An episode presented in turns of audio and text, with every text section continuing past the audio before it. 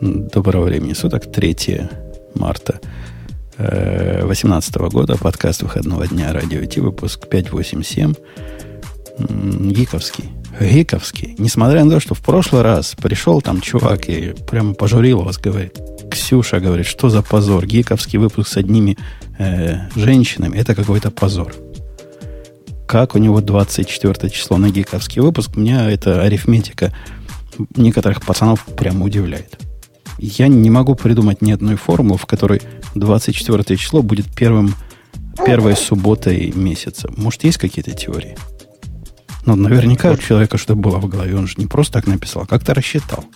Просто для кого-то, наверное, каждый выпуск радиотех гиковский. Сложные темы какие-то обсуждают, непонятные. Ну, Слушайте, а вот, а вот если есть феминитивы, то должны же быть мини, минитивы, да? Но в обратную сторону. Мейлитивы в таком случае. Это ну, сложный вопрос. Просто Его... зависит от, от, какой, от какой формы слова фи феминитив образован. Ну окей, мы, мы элитивы. Не, не очень важно. Но в смысле, просто, может быть, нужно применить к этому человеку какой-то мейлитив, сказать, что он... Зараза. Ну, блондинок. Он шовинистическая мужская свинья. А, то есть это... Ну, или так, да. Знаю, какой ты пример имел в виду. Но это если она графиня, то он графин, да? Конечно.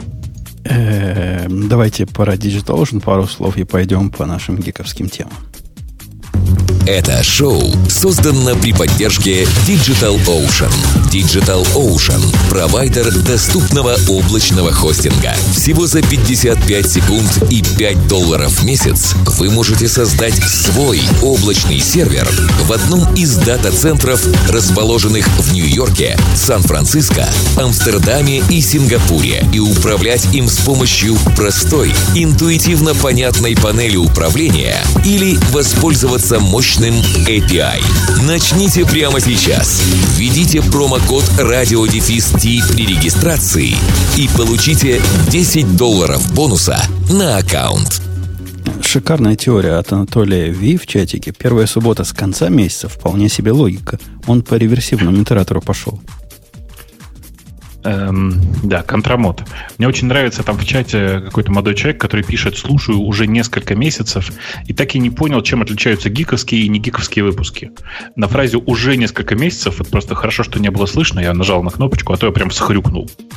Представляете, уже несколько месяцев. Чувак, надо для твоей статистической выборки уже несколько десятков лет послушать. Тогда твое мнение будет в глазах Бобука серьезно. А так ты пацан ну, Несколько это два, да? Ну, больше одного это уже несколько. Пара и более. Ну, да. я, я как-то на работе имел э, дискуссию. В английском языке, как говорят пара, couple, угу. это не значит, что это два. То есть мы тут привыкли к такому... Если пара, так это два, правильно? Пара ж не может быть три, например, года. Пара лет. Это два года. А, а у них э, вот этот капл может означать и больше, чем два в определенной да, ситуации. Да, капл, капл, капл это все, что между единицей и few. Да. Так что не, не просто все в, нашем, в наших Палестинах. Но и в мире все непросто. Мир просто содрогнулся, оказывается. Хотя это содрогание пошло мимо меня и только попало вот через темы сюда к нам. А о том, что GitHub тут массово и мощно, массово на него наезжали, а мощно он протестовал. А, защищался против этого безобразия, а именно атаки с дикой амплификацией. Кто mm-hmm. доложит? Ну, на самом деле не только GitHub. Давайте я доложу, потому что там же, если видите, э, есть еще у нас некоторое количество ссылок про то, что это вообще происходило до того, как. Э, ну, э, на GitHub наехали 28 февраля, а волны этих атак ходили по интернету с 23.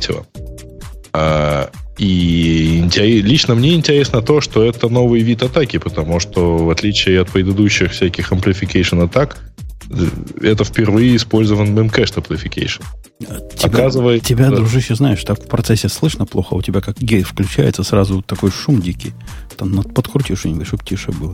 Что-нибудь подкручу, конечно, но я прям не, не представляю даже, что именно. Попробуй просто громче говорить, чтобы гейт не выключался.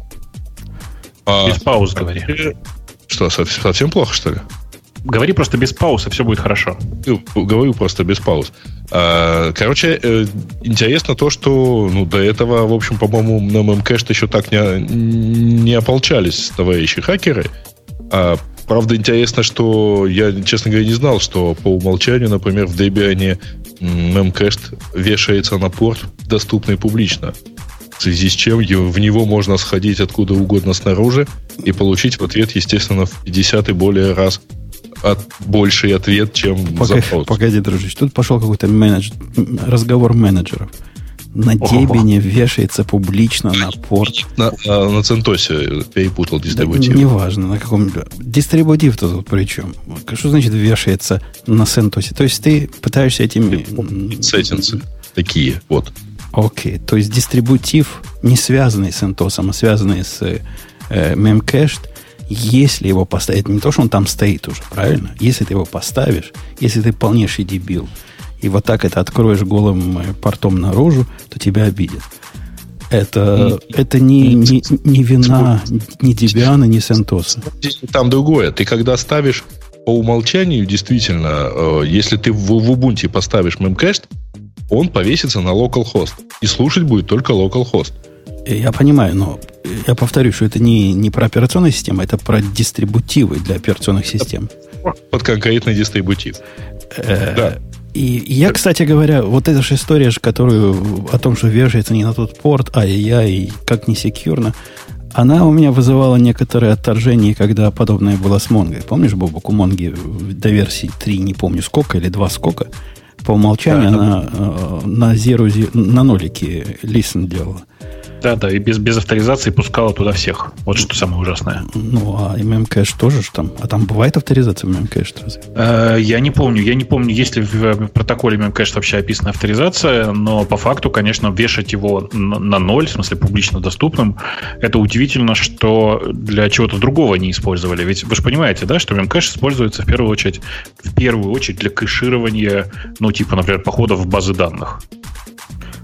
Так вот, а из такой из вопроса из разряда объясните мне как пятилетнему, а в чем вообще суть этой amplification атаки? Я до конца что-то так и не понимаю. Ну, слали они там UDP ну, запросы на эти на э, memcached инстанции и что? А, ну, ну э, видишь, в силу, в силу... Даешь ему, ну, когда ты посылаешь запрос, ты в ответ получаешь ответ в несколько десятков раз превышающий объем запроса. Не-не-не, э, ты, ты не ту статью читал. Не в несколько десятков раз. В случае memcached речь идет о 51 тысячу раз. То есть, послав один байт, ты можешь получить теоретически 51 килобайт обратно. Да. То есть, там amplification совершенно дикий. Но суть в том, что ты сможешь ну, спуфинг ему устроить и послать, вот кому отвечать не тот, не тот IP. И он тебе ответит, например, на злобного гитхаба вот этими 50 килобайтами. А это а что это вообще за дичь такая? Почему ты можешь снаружи UDP. указать, кому посылать? UDP. А, то есть это чисто UDP только вектор, это да, получается? только UDP, конечно. А-а-а. Так же, как в свое время было с DNS, напомню. С DNS Amplification один в один. Это чисто особенность UDP. И в, резу- в результате ты можешь относительно маленьким количеством атакующих memcached, ну, а, меня даже удивило, насколько мало. Они говорят, там тысячу нас атаковало. То есть тысячу memcached инстансов... Э, ну, не тысячу. Она говорит почти, почти. тысячи, да. То есть не десятки тысяч, да. то есть от одного до, до десяти. Десятью тысячами инстансов, грубо говоря, можно положить половину мира. Но вот если верить Шодану, то наружу торчит 88 тысяч открытых мемкэшетов. Э, как вы понимаете, они продолжают все торчать, и э, ну, непонятно, что с этим делать дальше. При этом, если честно, ну, мы же все понимаем, да, зачем, почему именно UDP э, используется в мемкэште. Ну, очевидно, что это просто способ получить ответ из кэша как можно быстрее. И я думаю, что в этом отношении никто ничего не поменял. Единственное, что все сделали, это переставили listen на, ну, типа на localhost, на 127.001 принудительно. Так, а почему все? вообще GitHub Бог, обязан ты реально думаешь, что все 88 тысяч сейчас Не-не-не, все, все, это в смысле все, кто что-то пофиксил, пофиксили только одно. Типа переставились на 127.001. Так, И... а зачем вообще GitHub ест этот UDP трафик? Зачем он ему нужен? А он его не ест. Что значит ест? Вот, э, это, это же атака не на сервис, это не атака на, на например, на HTTP, перегрузить их веб-серверы, а это атака на перегрузить их каналы. До а, них оно ну, дойдет да, же, понимаешь? Угу. А дальше уже, да, да. Окей. Я при этом э, ужасаюсь э, сообщению от Cloudflare, которые, собственно, Cloudflare, Cloudflare были самыми большими, кто написал про эту атаку. И действительно, она на самом деле с 23 февраля, и это еще один повод заявить, что все это придумали русские хакеры. Эм, дело в том, что э, ребята из Cloudflare говорят, дорогие разработчики, переходите с UDP обратно на TCP. Ну, типа, ну, очевидно же, что в MemCached вы можете ходить по TCP. А вот мне нифига не очевидно. Я как раз считаю, что то, что люди используют UDP в данном случае, это скорее правильный подход. Это По крайней мере, с точки более, зрения организации более, сервиса. Более чем оправдано. Вся идея Конечно. вот этого внешнего кеширования, она, ну, сама по себе сомнительна, потому что э, во многих случаях внешнее кеширование вообще не работает. А если к внешнему кешированию добавить еще дороговизну TCP и помнить о том, что эти сессии TCP надо будет поднимать, видимо, не один раз, вряд ли какой-то кэш будет persistent эти сессии держать. И даже если они persistent, тоже дополнительные накладные расходы. Не, не, это, это вот это чуть ли не тот самый случай, когда UDP просто спасение. А вот опять же, может просто от моего незнания memcached. А разве memcached живет не внутри твоего процесса, а UDP только чтобы синхронизировать данные между нодами? Или это он прям, ты прямо из приложения ходишь по UDP за данными memcached? Не-не, подожди, memcached ничего не, не, не синхронизирует ноды вообще.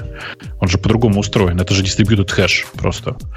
А, и как следствие, естественно, он ничего нигде внутри не синхронизирует. Там чисто по UDP ходят прямо клиентские запросы. А, да-да, Леша, отвечая на твой вопрос, он вне не твоего процесса живет. То есть это внешний процесс, по которому ты по UDP берешь и кладешь. Это Key Value Store э, распределенный, простой, как, э, как коленка, по большому счету. Э, это как Redis, только проще. Слушайте, а, кстати, такой вопрос. А там вот эта вот простота его, она не дает дополнительный, как бы, leverage в данном случае? Ну, то есть, там, в принципе, нельзя задать неправильный запрос, на который пойдет нулевой ответ. Можно. Ну, в смысле, он не нулевой будет, он будет там, типа, из, состоять из двух байт. Не, ну то есть там попасть в, в пустое значение, ну там довольно сложно. То есть, конечно, можно извратиться и задать ему так. А зачем? Там же все Я имею в виду, что это легкость для амплификейшена, то есть ты можешь, условно говоря, достаточно, достаточно большой вероятностью просив у него что-то, получить в ответ действительно гигантский Да ответ. зачем? У всех мемкэшд... Значит, смотри, у мемкэшд нет ограничения на чтение и запись. Если он торчит наружу, он торчит наружу для чтения и записи. То есть ты берешь, то есть ты туда можешь туда новую запись. Конечно, ты знаешь там новую запись с огромным ключом, с, огромным, наоборот, value. Mm-hmm. После этого посылаешь туда, типа, запрос, э, заспуфив э, IP-адрес того, куда, должна, должна уйти. Кстати, интересно, а именно это использовали? Конечно, конечно, это, именно это и использовалось. То есть в интернете есть 80 тысяч серверов, в которых в каждый инстансов, в которые можно писать. Да. И, и по-моему, 30 есть... тысяч серверов или 60 тысяч э, с Монгой, куда можно писать. Классно. А помните, Нет, ну, был подождите, в Монгу этот... надо спросить все-таки. В Монгу то, что нельзя писать, э, ну, там, это можно как-то оно, поисечь. Оно по, не, можно, нет, конечно, нет. можно, но оно по умолчанию на read открыто. Конечно. Было. Те, те, которые открыты, по умолчанию, так, так они открыты Как можно закрыть все. запись э, в Memcache? Так на этом уже можно какой-нибудь облачный сторож запустить. Типа, знаете, как PingFS когда-то была. Написать просто, что пусть он распределяет, по-моему, каждый инстанс. Как Silicon Valley, да, когда они все загрузили на компьютеры свои, ну, на смартфоны. Ну да, и продавать, и продавать там 5 баксов за 100 гигабайт. Да. Ксюшенька, а ты с нами? Я чисто и майнить, майнить обязательно. Да. Чисто потыкать палочкой. То есть ты понимаешь, что то, что ты в прошлый раз много говорила, не дает тебе права молчать много сегодня. У нас тут нет инь-яни. У нас нет справедливости в этом мире. Я чисто Вы так все, напомнить. Все хорошо объяснили. Я хотела ставить, что 51 тысячу, но ты успел раньше меня, поэтому мне добавить нечего. Извини, дорогая, мы с тобой оба читали статью, в отличие от Грея, который читает заголовки. Да. GitHub рассказал, как они с этим боролись.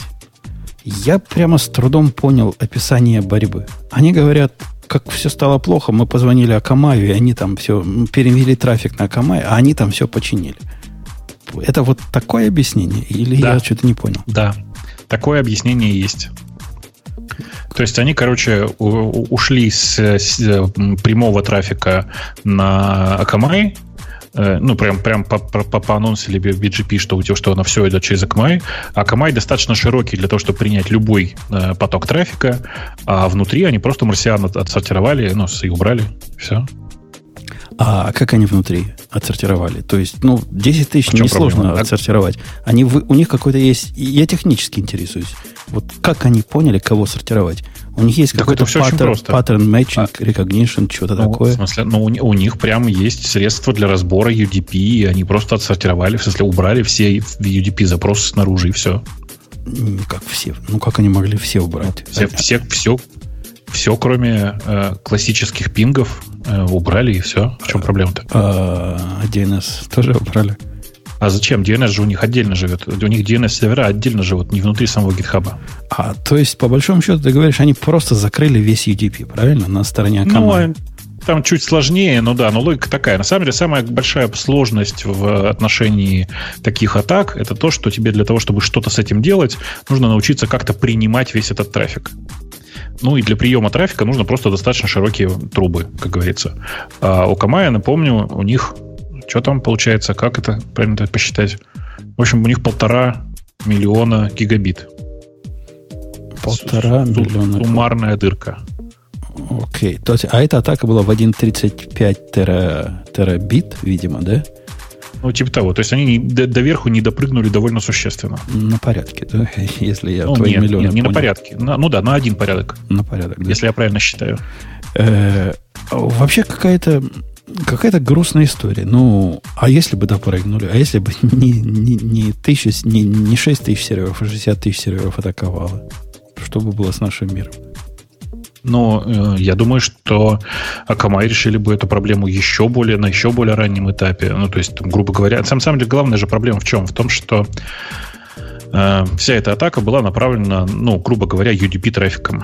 Э, отсеивание UDP трафика на подлете это во- вполне возможный процесс. Он неприятный, но тем не менее возможный. Че?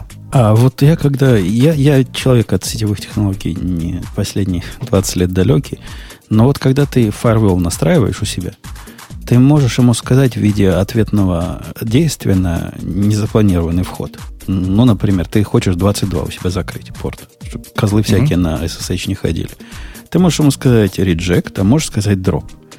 Ну если, да. если ты ему говоришь reject, то с той стороны, вот тот, кто пытается к тебе за SSH, он прямо надолго-надолго задумается. Правильно? Ну, это дефолтная политика для нормальных людей. В смысле, если ты рассчитываешь на пришедших к тебе неприятных, ну, на, на пришед- на пришедших к тебе, к тебе дедосеров, то дроп это дефолтная политика. Да, дроп задумывается, а reject прямо сразу говорит, типа, не в силах. Меня тут нет. На этом порту меня тут никогда не было. А это чисто UDP, э, чисто TCP-шная штука, или в UDP так тоже бывает? Я пытаюсь понять. Ну, конечно, чисто, чисто TCP-шная штука, потому что в UDP у тебя пакет просто уходит молча. У тебя же не приходит подтверждение на него. Да, вот я, я так тоже подозревал.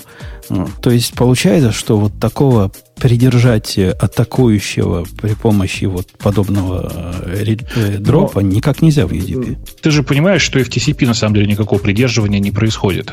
Вот это твое ощущение, что он надолго повисает, э, connection, это только в ситуации, когда ты пользуешься стандартными средствами, ну, то есть стандартным TCP, TCP стеком с дефолтными настройками. А так, большая часть атак происходит точно так же, без, э, ну, типа, они не обращают внимания на АК или там на СИН с той стороны, они просто постоянно поднимают новые коннекшены. И как, как, как, куда христианину податься, что делать? Да никуда, точно так, ну, в, В, идти в Акамай к письмо большим- написать.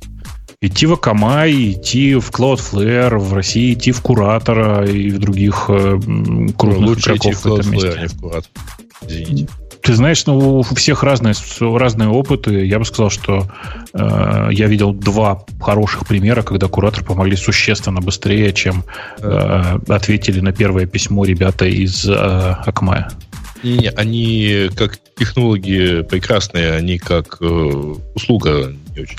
Ну, слушай, всем же разное упаковано нужно. Я понимаю, всем же разное нужно. Безусловно, куратор ребята скорее технологические и придумывают хорошие технологические решения. А Камай это действительно коробочное решение такое штатное. Но видишь, и того, и другого довольно сложно бывает добиться. Особенно, когда атака идет в выходные. А, что-то я умное хотел сказать-то. А, а как в... вы думаете, это все будет, ну, только усиливаться? То есть буквально, я не знаю, через пару лет э, все сайты будут постоянно э, подвержены атакам? Или это вот все-таки one-off? Э, если ты не заметила, Ксюша, они вообще довольно давно постоянно подвержены атакам. Ну, то есть... Ну, такие большие истории, когда какие-то из больших игроков лежат там почти по 5-10 минут, такое, такое все-таки не очень часто случается, Но правильно? Мы несколько раз в год это происходит. говорим. Несколько раз в год такое происходит, каждый раз это новая атака. Э, меня в этой истории расстроило только одно, что Э, ребята из GitHub, зная о том, что сейчас ну, массово гуляет вот эта история про amplification поверх, э, поверх э, мемкэшды, не начали с самого начала что-то делать. А Потому вот что, это же мой вопрос, а что они могли делать? Я с самого начала пойти под Akamai. Они бы не легли. А, конечно. Ну, я даже не понял вот этой их ручной процедуры. Они, кстати, когда разбирали полеты, там говорят, мы все, в принципе, правильно сделали. Легли там на 5 минут всего, не, не страшно, переживем. И я согласен. Нормальная реакция на такой э, большой инцидент. Но, говорят, нам надо автоматическое переключение устроить. И я тут к тебе, как ни странно, присоединюсь. А почему не всегда быть там? Может, финансовые какие-то задачи? Дорого это. Это дорого просто, конечно. А Камай настолько дороже, чем сервить трафик самому? Ну, ну, ну, конечно. Ну, вот все, на, все насколько, дороже, чем Насколько дороже? Ну, вот это они ж не сами сервят. То есть им какой-то провайдер сервит. Я в свое время, когда Akamai смотрел на, в прошлой жизни, ну, прям давно, 15 лет назад, и удивился, что прямо не намного дороже будет раздавать через него. То есть была разница, но не, не, не на порядок. Может, сейчас все Слушай, поменялось? Ну, ну, во-первых, ты не забывай, что ты маленький, а все-таки GitHub огромный. И то, что тебе кажется небольшим, а тут не забывай еще, что вот этот вот объем трафика, который Akamai на себя принял, Akamai ведь берет деньги за трафик.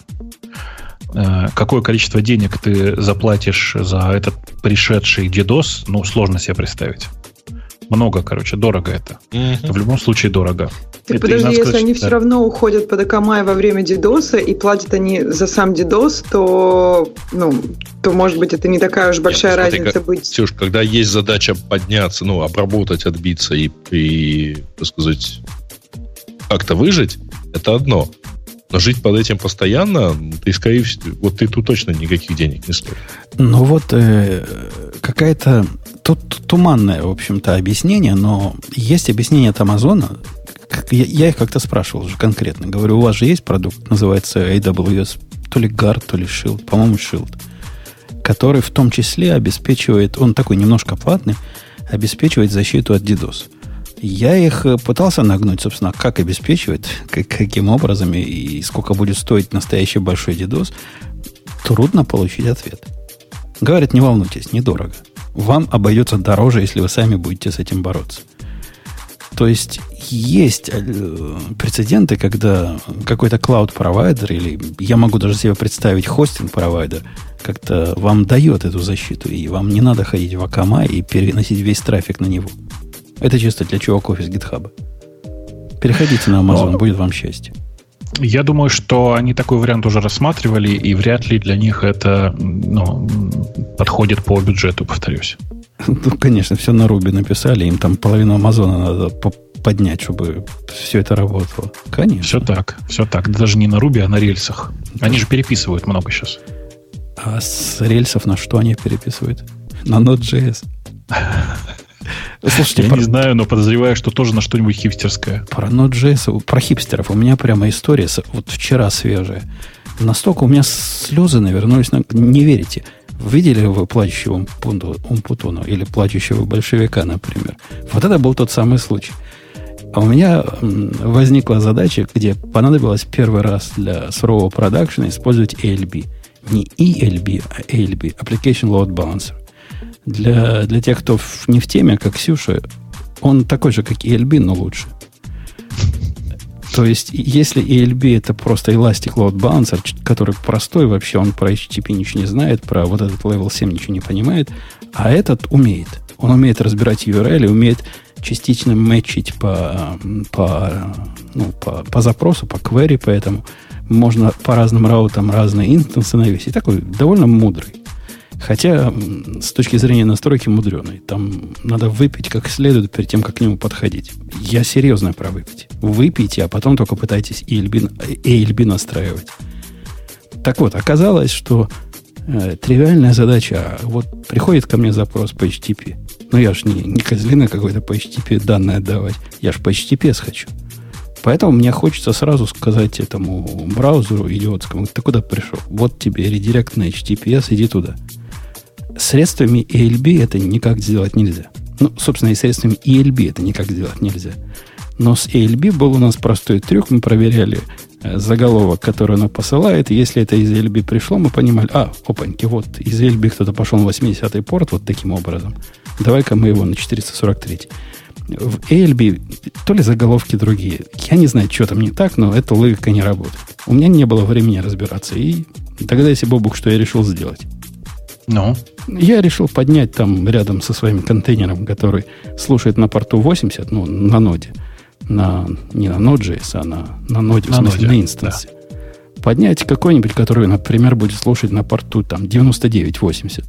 И любой запрос будет просто делать ему редирект и настроить 80-й входной трафик, чтобы он перебрасывался на нот, на вот на этот. Такое простое дешевое решение, с ходом не надо было поднять, возиться не хотелось, поэтому пошел я поискать в интернете, ну, какой-нибудь докер-контейнер, который делает редирект с одного порта на другой. Нашел. Прямо сходу. Ну. сходу. Начал, сделал ему докер-пул. Когда я делал докер-пул, я понял, что пошло не так. Она делает и делает докер пол, делает и делает, делает, что-то качает и качает. Ладно, запустил, все на вид работает. Через пару дней зашел посмотреть на состояние. Сделал докер имидж. А эта штука умеет, не поверите, о, размер репортить. Ага. 2 гигабайта. Два, мать ваша, гигабайта. Вот эта штука, которая делает... На Ruby написано, нет? Node.js. На Node.js написано. А что ты за какой-нибудь Nginx не прикрутил? Ну, или Haproxy? Ну, конечно, я я на это глянул, а, удивился, поставил Nginx на Alpine и с одним конфигурационным файлом там в три строки, который делает вот это от, от этого на это.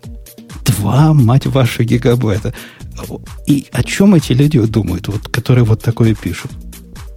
Что у людей в головах? Я даже не знаю, как с Node.js это можно. Наверное, они там весь мир построили, но как у них принято. Выкачали кучу пакетов, оставили все эти пакеты внутри, потому что, а как же иначе? Они это не знают про двухступенчатую сборку. Но шок и трепет. 2 гигабайта. Жесть. Как просто, же ты так скачал жесть. прям контейнер и даже не посмотрел внутрь него, только через несколько дней? Как тебя не ай-яй-яй? Где не, твой параноик? Мой параноик открыл это дело. Я там краем глаза глянул, посмотреть, чтобы бреда особого не было. Но в детали я не вчитывался. Вижу, там, там внутри конфигурационный файл какой-то. На вид разумный. То есть, говорит, с такого-то порта... Они все это руками сделали. Там ничего не поднимается. То есть, написали на Node.js вот это – Вижу какой-то сервер, где-то конфигурируется порт правильный, проксится. Ничего подозрительного не было. Ну, я же говорю, был быстрый проект. Мне надо было вот... Вечером у меня было миллион проблем, а это была одна из миллиона. И вот я и поставил. И поставил. Да, ровно день прожило это решение. Или два. Так, а, а даже в целом, безотносительно там Node.js и прочего, тебе не стрёмно, что ты весь там свой продакшн трафик шлешь в какой-то э, имидж, который ты даже не знаешь, что внутри толком? Да, конечно, стрёмно. Но это не продакшн проект. Надо, надо было а. демо к понедельнику, к прошлому срочно поднять и там и открыть доступ такой-то и показать, какие мы умные, умеем HTTPS перекидывать. Там он вообще стоит голым э, портом наружу, и можно всем заходить с паролем демо-демо. Э, специально так сделано. Такой режим привлечения. Э, так что нет, не, не было. Все, все с этим нормально. Мой внутренний параноик не позволил бы мне, конечно, ставить что-то вообще чужое в такой ситуации. Я бы разобрал этот образ по... Если бы ставил по косточкам и поднял бы свой. Все два гигабайта. Все два гигабайта. Построил бы на Node.js свою собственную балалайку. Да, да. А, а вы помните, для HTTP редиректа есть такая во времена нашей молодости, Бобок, был такой крутой проект, то ли редиректор назывался, то ли редирект, на C написанный, который позволял на, на любой HTTP запрос прямо вот тут в командной строке задать, какой код ответа и чего ответить. По-моему, директор, кажется, назывался. По-моему, килобайт весил. А может, Что-то такое, что-то такое. Но там больше такого и не надо. Э, да, да. Наверное, с неткатом такое можно сделать. Не то, что, наверное, наверняка. Я Net... вот думаю, на inetd можно на шеле написать. Ну да, inetd поставить. И можно прямо на inetd это сделать, а можно и netcat через inetd запускать. Но inet, можно, можно. Inetd короче. не во всяком контейнере будет, опять же, тоже проблема в современном мире. Это тебе проблемно делать. Там есть другой X и нет, и нет D называется, ты помнишь? Он InetD заменил в те времена, когда мы с тобой от этих низкоуровневых дел отошли, то есть лет 20 назад. Ну да, так так и есть. Так и есть. Э, окей, вот такая история жизни. Вот. У меня есть предложение вклиниться с рекламой. Ну, попробуй. Втыкай. Только не стой. А потому что у нас сегодня есть такая скромная рекламка, как раз, по-моему, для гиковского выпуска. А, это приложение э, iOS э, клиент SSH и помните, есть такая штука Mobile Shell. Ну, Mosh. конечно, Mosh, да. А как, как клиент называется? Э, клиент называется Blink. Это, по-моему, единственный официальный клиент на... Сейчас, сейчас, сейчас, сейчас. Я тут чуть-чуть запутался. Blink а, Mobile Shell. Все, нашел. Blink Mobile да. Shell, э, Blink Ash, э, Blink SH. Он называется. Вот вам ссылочка на сам э, сайтик. А вот вам ссылочка на э, приложение в, в App ну, Store. Да. Вот. И я его сегодня на самом деле погонял, и мне прямо очень понравился. Это, конечно, не, ну, не iOS, это iPad приложение. Вот. В смысле, оно вот. только для iPad? Ну, нет, в смысле, оно, конечно, ставится, я так подозреваю, и на iPhone, но... Не, оно ставится на iPhone. Оно я ставится просто... на iPhone, просто э, вот на iPad оно выглядит просто замечательно. Оно выглядит, правда, немножко неожиданно, потому что ты попадаешь сразу в экран терминала, ты ничего больше не видишь. Это просто... Нет, это, это, это нормально. Это как раз, мне как раз это нравится. Да, там надо набрать кон- команду конфиг, и тогда уже появится вся возможная там, конфигурация, а так, в принципе, Инж... все доступно из Инженерный дизайн. Э, да, простой такой инженерный дизайн, но, но действительно, во-первых, что прикольно, там действительно все хорошо работает, в смысле, поддерживается весь этот замечательный стандарт Mosh который э, позволяет, например, он говорит, не только выключить э, свой iPad, но и переехать из одной сети в другую, перейти на мобильный, ну, на э, тут сотовое соединение, вернуться обратно и даже перезагрузить весь iPad, и все равно восстановится сеть. Если вот. бы это был не рекламодатель, я бы сказал, что какое-то бессмысленное приложение. Почему? SSH же. На iPad SSH. Ну, кроме Бобука, кто еще этим пользуется? Я постоянно пользуюсь. Вот я, я говорю, а кроме Бобука, кто еще? Слушай, я ну... еще вот сейчас, видимо, буду пользоваться, потому что мне понравилось прямо. Слушай, У меня в любом случае iPad с внешней клавиатурой почти всегда, если в дороге. И это просто здорово поднять и, и работать. Да, come on, слушайте, да блин, SSH иногда и на айфоне нужен. Это вообще частое событие. Другое дело, что мне на айфоне не нужен Mosh, в смысле Mobile Shell не нужен. Вообще, э, а тут все Mosh'ем пользовались, нет? К вопросу. Никто, по-моему, не пользовался, да? Ну, я вот сейчас попользовался. А, окей. Значит, история Mosh'а вот какая. Это такая система, которая э, авторизацию осуществляет через SSH, но на самом деле делает вот что. Это такой, такая программа, а. которая ставится на клиенте и на сервере твоем. Ты туда идешь через э, SSH, он с той стороны поднимает мож демона, ну, мож сервера, и дальше клиент твой локальный с, с, с серверным вот, работает. Через по... работать нет, тебя через UDP. Нет, через UDP, в том-то и дело, да. А, в чем здесь прикол? Прикол здесь в том, что э, в тот момент, когда это UDP-соединение, если так можно выразиться в отношении UDP, э, установилось, то в этот момент SSH-соединение можно разрывать уже. А, и дальше происходит волшебное. Вот у вас есть ноутбук, на нем открыт э, Mobile Shell вот на удаленный сервер. Вы его закрываете, уходите в другую сеть, вообще вы там выключаете его через, ну, ну, ставите на слип, потом поднимаете обратно, открываете, у вас все поднимается, и бац, без всяких без всякого выполнения команд вы снова обратно на своем любимом сервере, причем у вас открыто все ровно в том же самом месте. Такой, ну, типа, это же можно делать, понятно, с тмуксом и еще с чем-то там, но вот сам по себе Mobile Shell прекрасен. Так, а когда есть чем... страшно? Да. Не страшно? Нет, потому что я им пользуюсь много лет. Э, и, ну, как много, типа, года три, наверное. Года три, наверное. Э, я глубоко доверяю людям, которые этот может написали, потому что это чуваки из MIT, которых я знаю несколько, ну, типа, с которыми я несколько раз общался на эту тему. Я знаю, что они большие параноики, чем я. И, ну, и все такое. Э, фактически же при этом протокол там SSH, просто он, э, ну, типа, завернут в ну, он там на, на самом деле там э, фишка же в том, что у тебя с обеих сторон, и у тебя в терминале, и, в, и на сервере, там висит виртуальная машинка, и по UDP протоколу передается только, условно говоря, разница в экране. Но не то, чтобы... Он, он за счет этого быстрый. Ну. Да ладно. Разница да в экране нет. нет. Ты загнул, Грей. Нет, нет, конечно нет. Там передаются точно так же, как в SSH, контрольные, это все, все эти самые контрольные, контрольные, как сказать-то, как правильно это называется? Контрольные Команда. символы. Контроль, да, ну, короче, а, да, да ну... контроль, контрольные символы передаются. Все, все те же самые, что в обычном терминале. Другое дело, что в силу того, что это по UDP и пакеты понумерованные, и тебе не обязательно восстанавливать всю цепочку, ну, то есть, грубо говоря, там такой написан алгоритм, который позволяет тебе спокойно переживать ситуацию, когда сначала пришел шестой пакет, потом второй, потом четвертый, потом пятый, потом первый, ну вот так в, в разнобой все. В результате создается ощущение такой реактивности, все супер быстро работает. И, ну, вот. и еще ты можешь переживать дисконнекты в результате того, что у тебя, собственно, коннекта нет никакого. То есть падение интернета не вызовет э, того, чего вызывает, например, в Тмуксе же закроется сессия. Я странное ощущение дежавю. По-моему, я это сказал, потом Гриша повторил, а, Жень, ты при этом сказал, что это все выглядит как белиберда. Не, не, Теперь опять повторяешь. Как белиберда выглядит э, необходимость мобильного клиента, на мой взгляд. Нет, нет, но мобильный клиент же понятно, зачем нужен. Потому что бывает такая ситуация, когда тебе что-то нужно быстро на сервере поправить, а ты сейчас только с телефоном.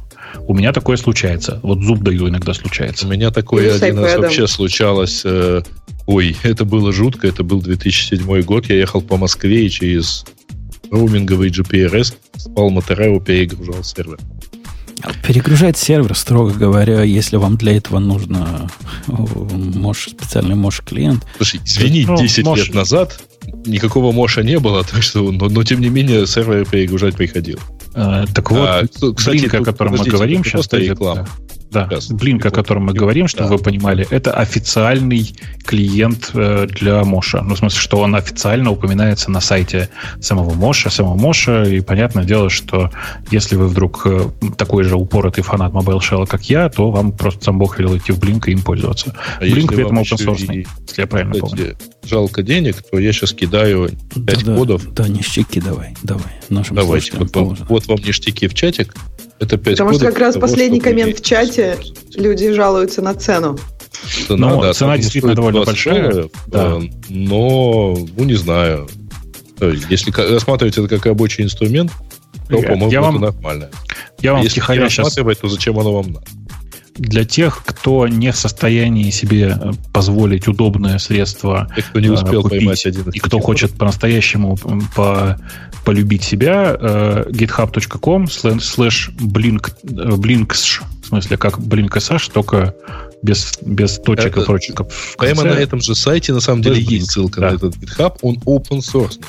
Конечно. Собирай, не Соберите и пользуйтесь. Ксюша, это для тебя. Ты специалист по сбору iOS-приложений. Можешь маленький гешефт сделать на этом деле. Я, я, кстати, смотрю внутрь и хочу сказать, вот мне кажется, кажется что сейчас Ксюша оценит. Слышь, Ксюш? Угу. Ксюш, слышь? Да. А, если я правильно вижу, то он у них на веб-ките внутри. И почему я должна это оценить? Наоборот. Ну, SSH клиент, сделанный на H-терме. Ну, грубо говоря, они для эмуляции терминала взяли H-терм. Это такая вебная реализация для Chromium, если я правильно помню, который перетащили потом на WebKit. Ну, Короче, я понимаю, то есть это как бы поле, ну, проще сделать, и в принципе да, это да, неплохой. Меньше, меньше да. шансов на ошибку, я бы так сказал. Uh, ну, у меня есть другая претензия. Дело в том, что удивительно, что оно при этом быстро работает. Я вот сейчас просто потестировал, я не, не нашел при этом, у меня не было ощущения, что оно тормозит. То есть можно все-таки делать ну, на веб-технологиях так, чтобы оно не тормозило. Ну, и, да, в принципе, под iOS... Нет, под iOS достаточно неплохо WebKit сейчас работает. То есть можно действительно делать некоторые вещи, понимаешь, что будет страдать респонсивность, но от терминала ты не ожидаешь, что ты будешь пальцем там вводить. То есть вот именно обработка жестов может страдать. А от терминала ты как раз вводишь текст и получаешь текст. Мне кажется, это как раз очень хорошая такая ниша для использования веб-кита. А по поводу сборки приложения, ну даже если вы его соберете, вы должны понимать, что вам нужен какой-то сертификат, чтобы поставить себе его на телефон. Ну, и конечно, если у вас конечно. есть девелоперский или enterprise или еще какой-то, то да. Э, а если нет, то нужно купить в App Store. Да подожди, Ну да. неделю Там, вот, можно. кстати, удивляются, что удобно ли с Вивом работать. Там даже емаксовские мэппинги. Ксюш, ты обманула Не-не, всех. Не, не надо покупать. Можно. целую неделю, каждую неделю компилируешь. И не надо покупать. Ну да, замечательно. Это, это, э, особенно если у тебя будет там штук 100 таких приложений раз в А, неделю. Нет, мы- ну можно скриптец написать, да, который перекомпилирует, Слушайте, ставит. а жалко, что у нас девушек мало, потому что они бы еще оценили то, что там есть всякие темочки. О, темная тема Мне есть. кажется, у нас мальчики вполне в силах Причем темы, темочки, вы, нет? вы оцените темы там на JSON написано. Э, ну, а Ну, что ты ждешь от, очевидно. от, от- от клиента, От которого... да. Нет, нет, нет. Я, я на самом деле, если вот серьезно говорить о темах, я на самом деле считаю, что темы в JSON это неправильно. Правильно в CSS. Так, так все нормальные делают люди. Ну да, конечно. JSON. Просто в, дан- в- тут в данном случае, видимо, почему-то им было проще в JSON положить. А у нас Там следующее... спрашивают в чате про коды. Коды же для App Store, я правильно понимаю? Конечно, конечно. Да, да, да, да. А то оно доступно только в App Store. Тут нету прямой Мгм. ссылки.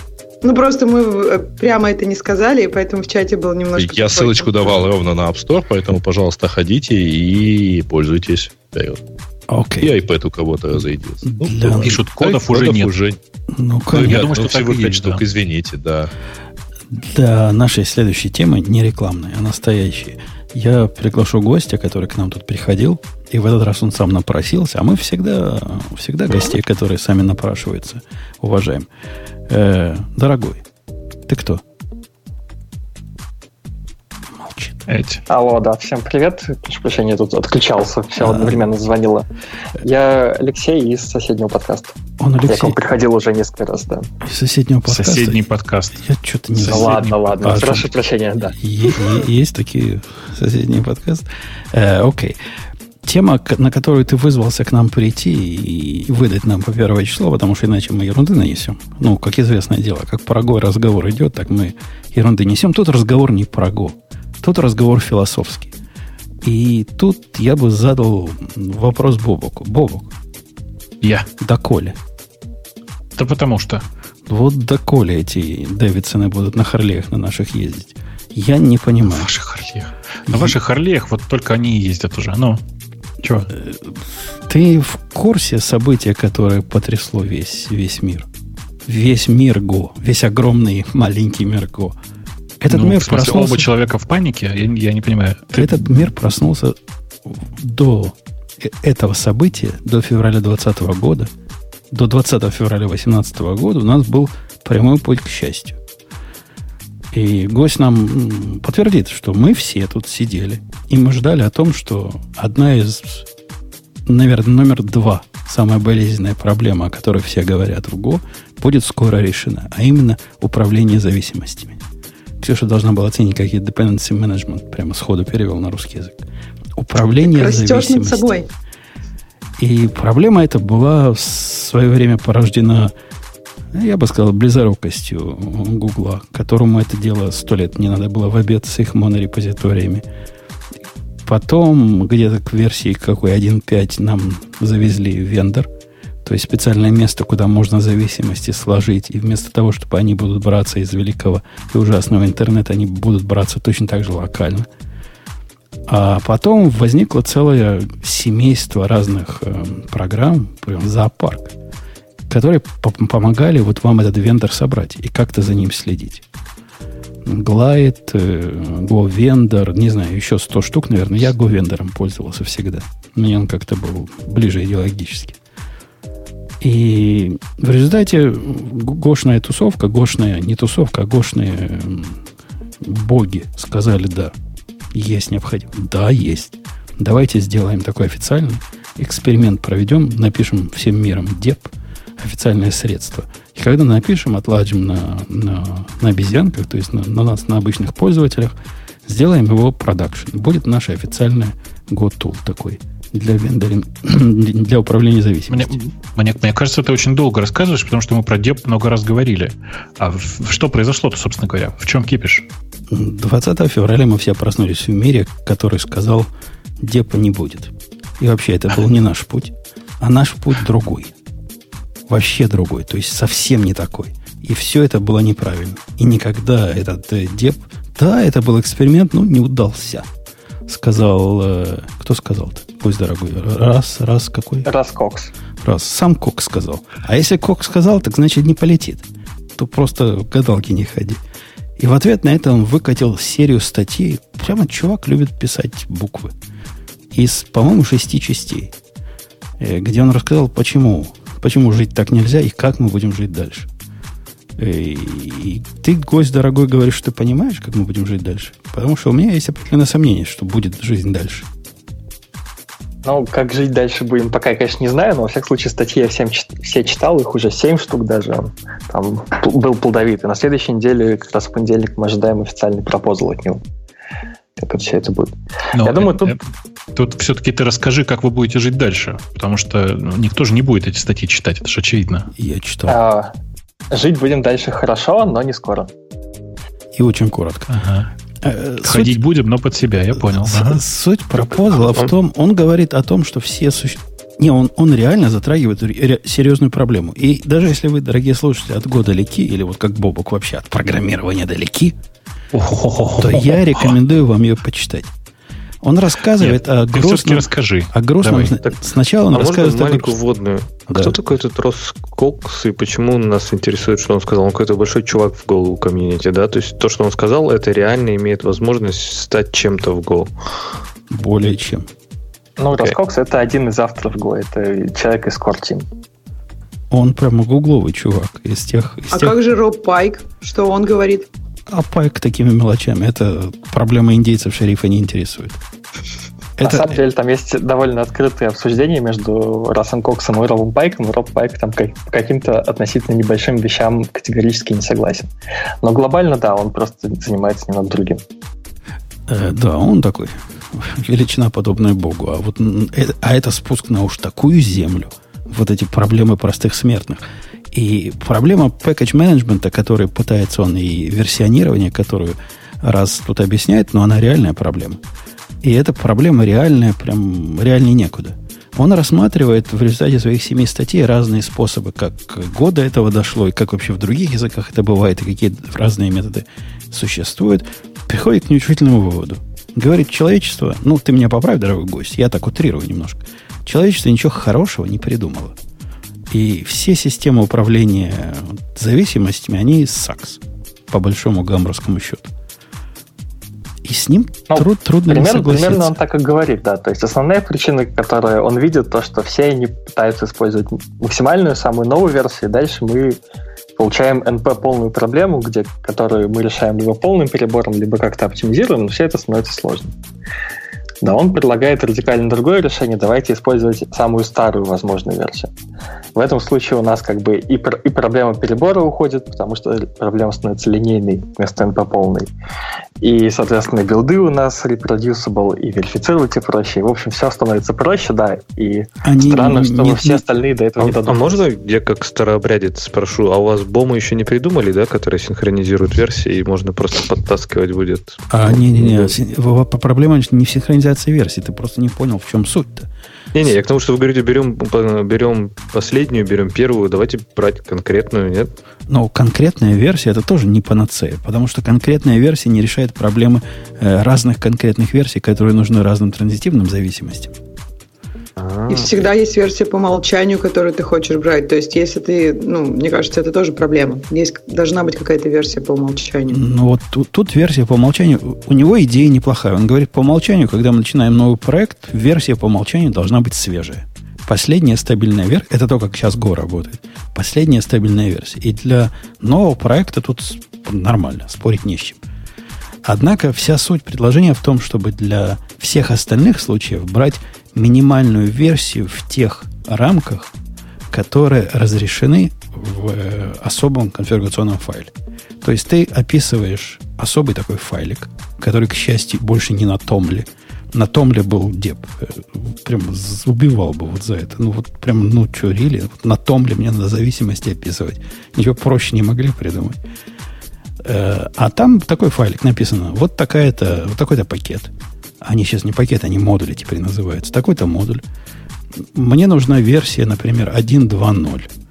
То есть я говорю, что в линейке версии 1.2 мне бы хорошо бы взять самую старую версию. Я правильно перевожу его минимальной версии э, идею.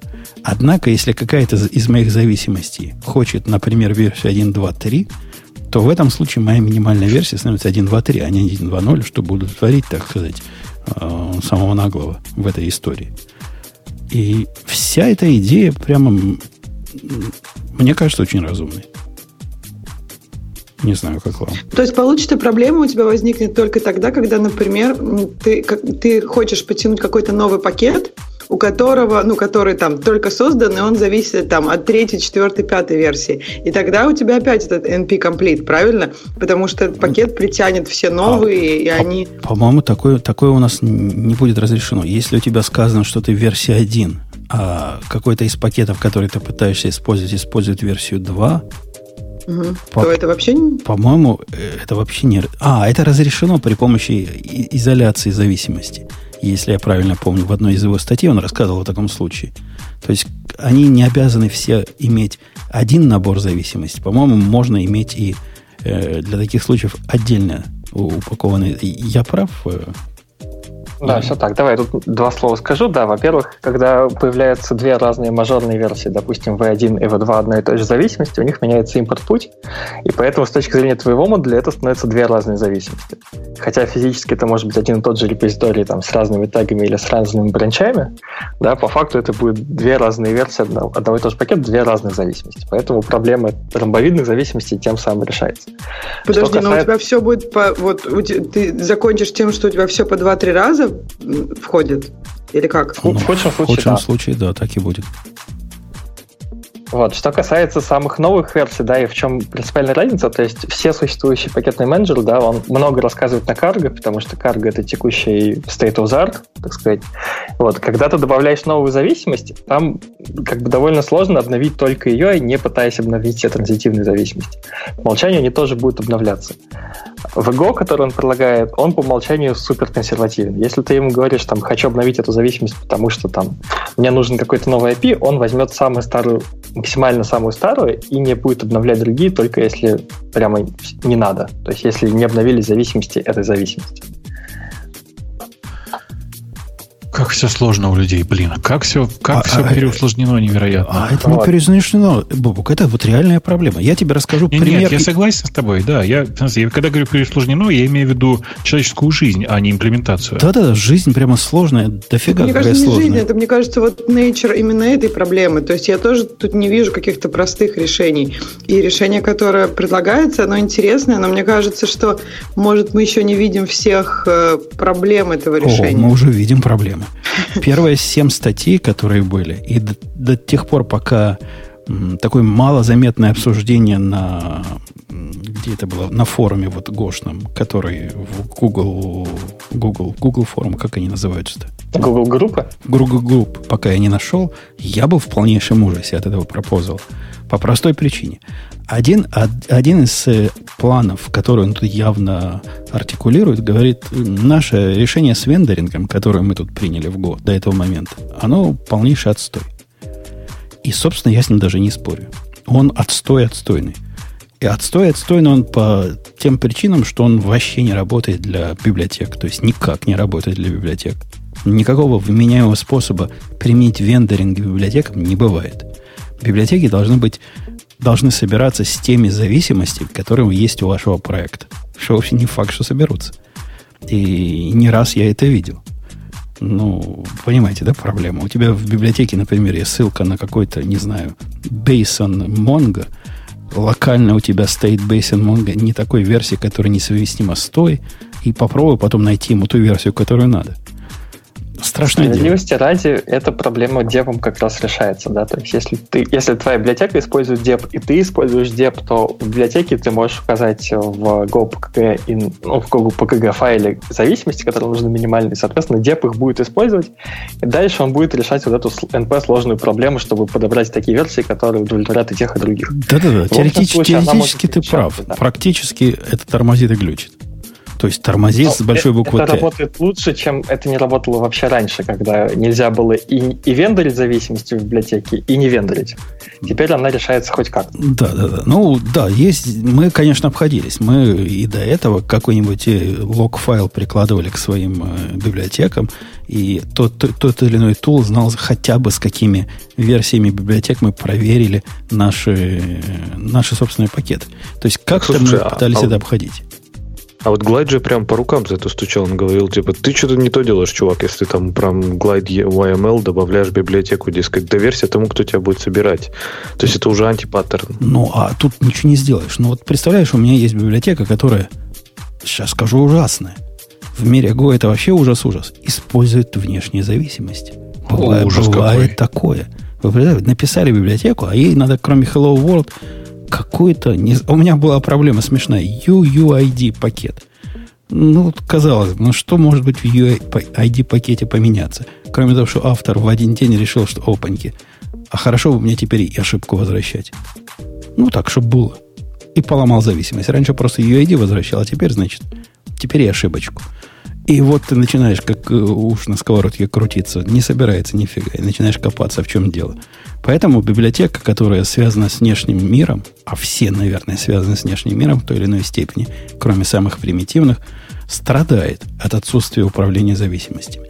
Однако меня в этой истории удивило вот что. Он говорит, вендоринг плохо, поэтому собирайте версии напротив интернета. Ну вот, у вас будут версии собираться с правильными тагами, они будут правильно доставляться. На вопрос, чувак, а ты вообще что несешь? Таги это mutable вещь в гите. Ты что, что ты придумал? Он потом позже объяснил, что он не совсем это имел в виду, а будет там еще и, по-моему, MD, то ли MD5, то ли SH, SHA э, контрольная сумма, значит, хранится. Короче, ты можешь собирать против интернета более или менее стабильно, за исключением того, если, во-первых, интернет упал, или интернета нет вообще в этом месте, в котором ты собираешь, или ты параноик, как я, и не хочешь, чтобы на GitHub пришел завтра другой чувак, удалил старый репозиторий, вместо него поставил новый репозиторий, который будет что-то другое делать. Ну, SSHA уже не пропустит, вы правы. Так, а слушай, а так, подожди, чем, как если это он реш... не пропустит, у тебя все равно же будет проблема, тебе непонятно, как собирать. Да-да, ты не Потому ты что больше репозиторий не, новый. Ты больше не да, соберешь. у тебя присоединюсь к Ксюше, а как это решает проблему, собственно, в общем-то, исходную проблему версий? То есть, ну, окей, ты указал SH, а у тебя разные библиотеки, разные, разные хэши одной и той же библиотеки. И это еще сложнее, потому что Нет, хэш а, не, не, просто не упорядоченный. Да-да, оно просто его не возьмет. Он скажет, а, ты хочешь библиотеку версии 1.2.0, вот она, есть такой так 1.2.0, но, значит, хэш не совпадает с тем, который у меня тут запомнен. Поэтому иди лесом. Это если ты ее до этого собирал уже один раз. Я так понимаю, будет. А если нет, так соберется и все. И, будет тебе счастье. Кроме того, вот этот кэш, это ваша дурацкая, Леша, .m2, у них там тоже такое, теперь дурацкое такое есть, локальный кэш, в котором э, все пакеты, которые когда-то выкачивались, будут. Это... Ну, не забывай, что разница в том, что там э, в Мавине хранятся бинарные обычно, ну не бинарно, а скомпилированные зависимости, поэтому там какой-то смысл она имеет, чтобы А, тут хранятся зипы. Тут хранятся зипы. О, зипы? Да, зипы хранятся. И на зипы все-таки с исходниками, не компилированные. Ну да, исходниками зипа, потому что у нас тут у нас тут так принято. И это чудовищно.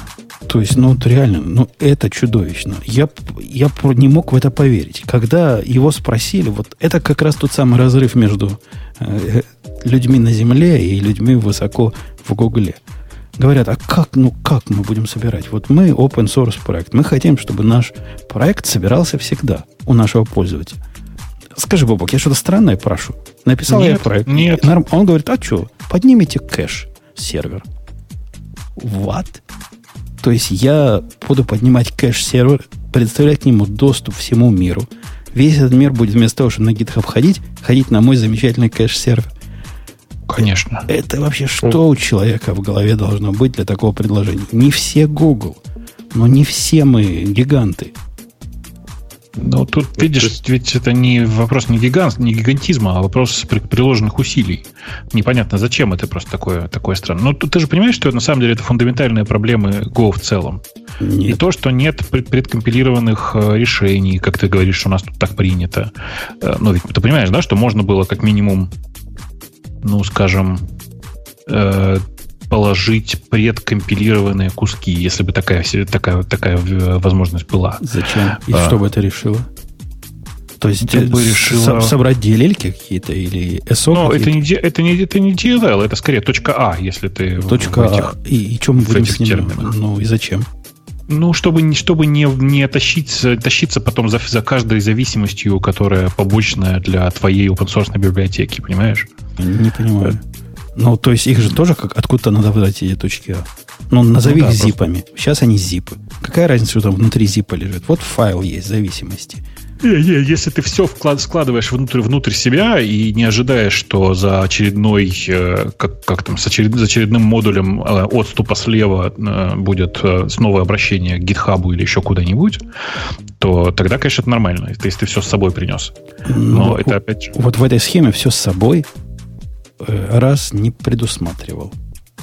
И я ведь прав, ну, Леша, да? Не предусматривал. он не предусматривал, да, но тут его начали очень активно пинать. То есть эта проблема будет решаться с двух сторон. Во-первых, вот этот кэш, который он говорит, да, работа над ним уже идет, и идея сделать так, что его будет легко поднять, и по сути, даже если ты хочешь делать билд офлайн, ты можешь поднять его рядом и собирать это будет офлайн. Ну, а подожди, подожди, его... я, я, я тебе сразу поправлю. Это идиотское решение. Это решение, которое не решает вообще ничего.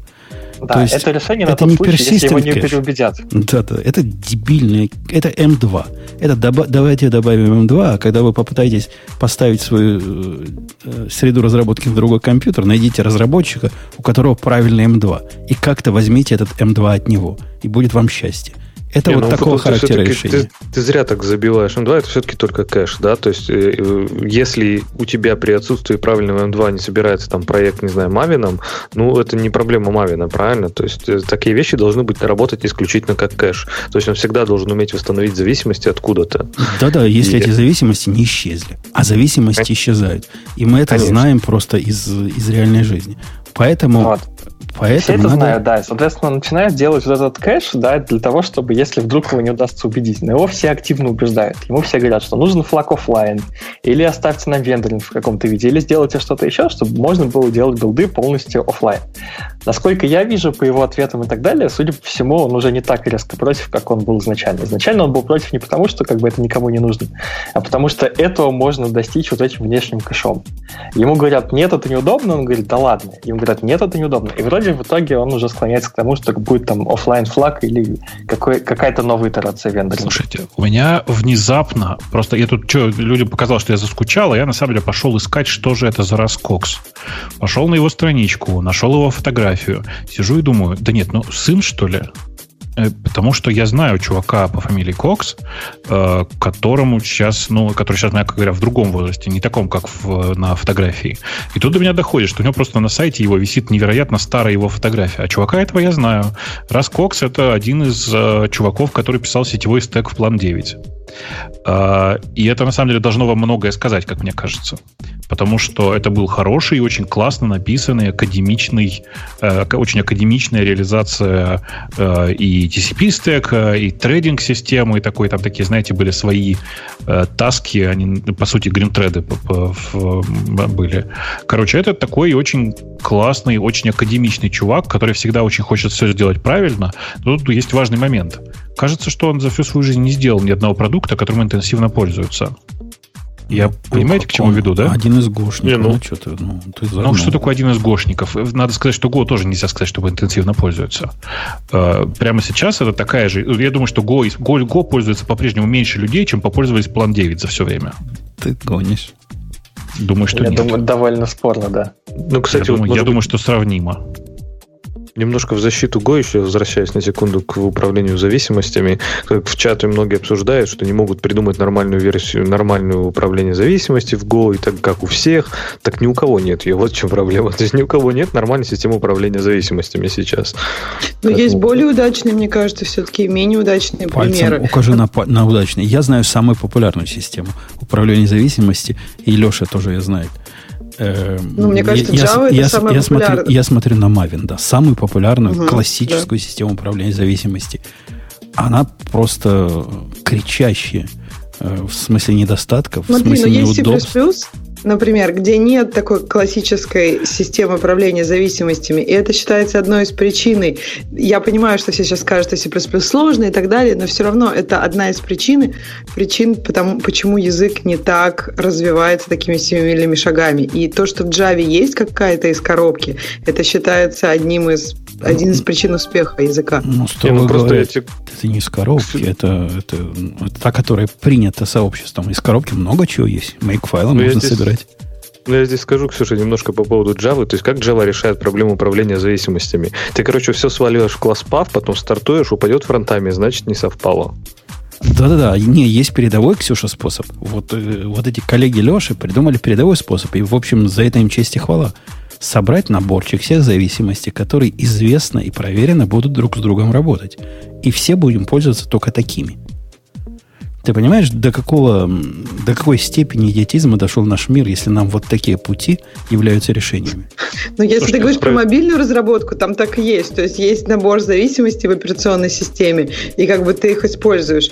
И все остальные способы, ну, есть package-менеджеры, но это все действительно очень, ну, я бы сказала, на колено. В Java хотя бы это достаточно популярно. Это популярно, потому, потому что а, вот эти люди, вот я смотрю на тебя, Леша, эти люди привыкли есть кактус. И есть кактус там в этом мире настолько популярно, что есть что-то другое, кроме кактуса, уже кажется странным. Мы Слушай, последние 70 лет кактуса. ели кактусы, Понимаешь? будем и дальше есть. А ты уверен, Нет, что так... на этой почве что-то вырастет, кроме кактуса? У меня такое ощущение, что вот это поле зависимости, это как пустыня, там только все колючее растет. Да, тут то есть только вопрос, вопрос этот, в виде кактуса и все. Они все, в общем-то, говорю, опять же, примерно одинаковые. То есть, ну, это потому что сама проблема такая, да, сложная. То есть, Maven ничем, наверное, не хуже. Ты можешь запретить кэш, вот тебе, пожалуйста, он тебе будет тащить все из интернетов. Но опять ты в той же самой ситуации, да, кто-то у тебя на, на Maven Central поменяет пакет, и у тебя бум, билд развалился. То есть... Слушайте, у меня сейчас, у меня сейчас будет странный вопрос. Я тут внезапно в, в, в ваших разговорах про Maven. От чего Bazel-то можно закапывать, да? Я правильно понимаю? А, не, его хвалят прямо многие. А что, ну, в смысле, почему тогда Google не на Bazel пытается всех э, с, свернуть а, и не переписать Bazel на Go, а вместо этого придумывает еще одну систему для разрешения зависимости они, и всего они, такого? Они не совсем придумывают систему. Если я правильно понимаю всю эту движуху, они говорят, что идея в том, о том, что управление зависимости должно отдаваться на откуп, например, Депу, Мавину, Безилу, еще чему-то, это плохая идея. Мы должны встроить, впендюрить поддержку зависимости и поддержку версионирования, ну, оно в комплекте как бы идет, семантического, прямо в базовые наши средства. И когда ты делаешь Go Build, например, и этот Go Build анализирует твои исходные тексты и видит в твоих текстах, что надо такие-то зависимости для сборки, это дело самого низкого уровня, ну, с их точки, с точки зрения расы, этим заняться. Вот все это будет частью как бы базового тулчейна. Не надо будет никакой внешней системы управления зависимостью, если его мечта воплотится. По-моему, ну, тоже Bazel это, Bazel это тулза, которая собирает, и она вполне может работать уже поверх какой-то системы зависимости. Нет, есть, конечно, да. конечно, внутри Bazel есть система разрешения зависимости, система да, сбора. Но она при этом может этого. собирать те вещи, в которых уже есть свои системы управления зависимостями. По крайней но, мере, часто для Java изначально, для Java изначально в Java нет системы для версионирования внутри всего этого. Если она есть, то ее никто не использует. То есть, на самом деле... все правильно говорит. То есть, Bazel и PlissBuild — это системы для сборки таких больших систем, которые используют то, что уже есть. Vigo — это фокус именно на сборке Go программ, ничего другого. То есть, сейчас Bazel, Bazel использует Go, использует Dep, если он есть, он будет использовать Vigo в будущем. То есть, это не то, что одно можно закапывать, другое откапывать. Это да я не, не, не, не про это, я про то, что если все говорят, что в Java остался один Maven, и это стандарт де-факто, то Bazel можно с этой точки зрения закапывать. Э, потому что если Google активно переходит в сторону, давайте размахивать флагом и говорить, что Google переходит в сторону, в сторону Go, то на поддержку Bazel они э, забьют. Это известное дело. Я, мне кажется, что они и сейчас не сказать, чтобы активно поддерживают. Это же гугловский проект был, если я правильно помню. Да. Да, да. Так, Ксюша, вот, кстати, вопрос. А в Swift же тоже какой-то свой нативный package менеджер сделан, который прям чуть ли не на уровне языка ты определяешь пакеты. То есть там, там все хорошо или как-то я вот от Swift никогда не слышал проблем с package менеджментом? По-моему, там все только в зачатке. То есть нет такого, что, по-моему, он очень малофункциональный пока, поэтому никто от него не ждет законченности какого-то продукта. Там, по-моему, разговоры об этом шли. И мне кажется, что когда ты как бы в Swift, так как Swift часто используется только для одной операционной системы для одного environment, то мне кажется, эта проблема не так остро стоит. Эм, мне кажется, что в Objective-C вообще в Swift очень много системных библиотек, поэтому нет такой гл- глобальной проблемы, что тебе много всего надо. Тебе нужны какие-то ну, меньшее количество вещей, и поэтому ты можешь их там, вендоринг тот же сделать, например. А, ну, кстати, мы, мы забыли сказать, что в результате вот этого пропозла, который скоро будет, в том числе и отвалится то, что Бобук наверняка ненавидит в Go, а именно GoPath именно система принуждения к, к миру отпадет. Больше не надо будет собирать все э, свои, класть все свои исходные тексты в определенное дерево, в определенное место и поддерживать их концепцию Типа монорепозитория, ты, только у себя локально на компьютере. Ты, ты, кажется, помнишь, да, это мое вечное раздражение по поводу GoPath и GoRoot, потому что ну, это просто показывает, насколько эта система сделана не для людей на самом деле, а сделана Гуглом для Гугла в конечном итоге.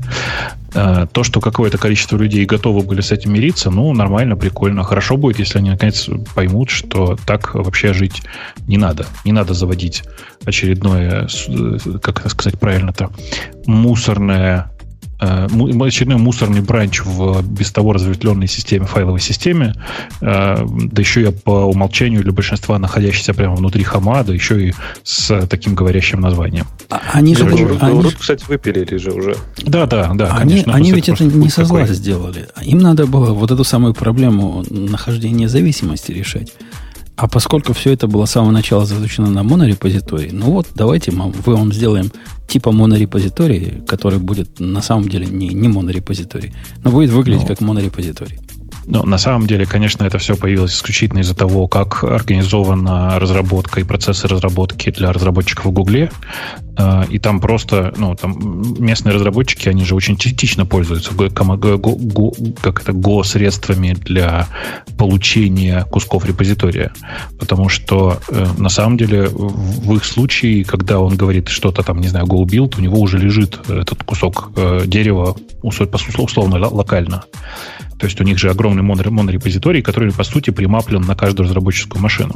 Ну да, как бы не локально, а ремоутно или в клауде, но по ну, сути, да, локально. Ну, оно такое, оно очень прикольно. Ощущение, смысле, да.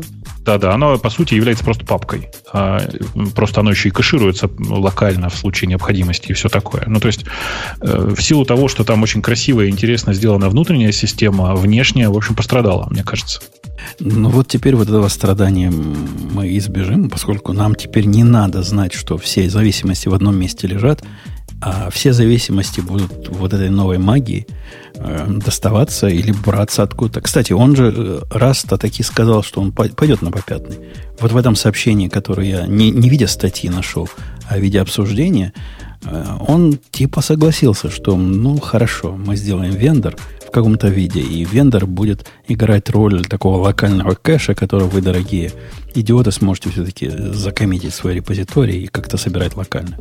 Слушайте, ну раз вы все знаете вот теперь нынешнего раса Кокса в его нынешнем виде, а он по-прежнему такой же медленный, прошу прощения. В смысле, ну просто я помню, как он э, закрывал мои э, рассказы про ну, дыры, которые там были, и это иногда занимало, ну, недели. Дядька, он семь 7, 7 статей написал 7 статей, за, да. за 3 дня буквально. Нет, нет, стать, статьи я напомню, я просто я помню очень хорошо, статьи я не, никогда не читал, а вот письма его на 8-10 страниц в рассылке План 9 и до этого еще где-то я читал, конечно, ну да, нормально. Письма он пишет, а вот с кодом не очень было.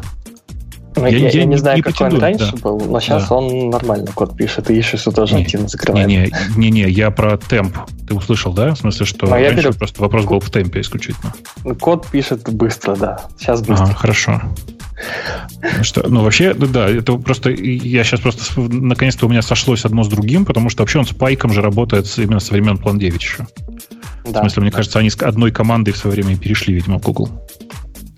Вообще тем, кто рассказывает, что это в, чатике у нас, что это фигня проблема, берите правильную версию, будет вам счастье. Я, я реально советую почитать вот то, что он написал, без всякой связи, связанного с Уго или нет. Это интересное чтение ну, просто вот как художественную литературу почитайте. Она Слушайте, интересная. И человек, который думает, что это проблема легкая, просто никогда ее не решал. Я как человек, который когда-то поучаствовал в написании системы package менеджмента, простите, для линуксового дистрибутива, я еще помню, какая это боль.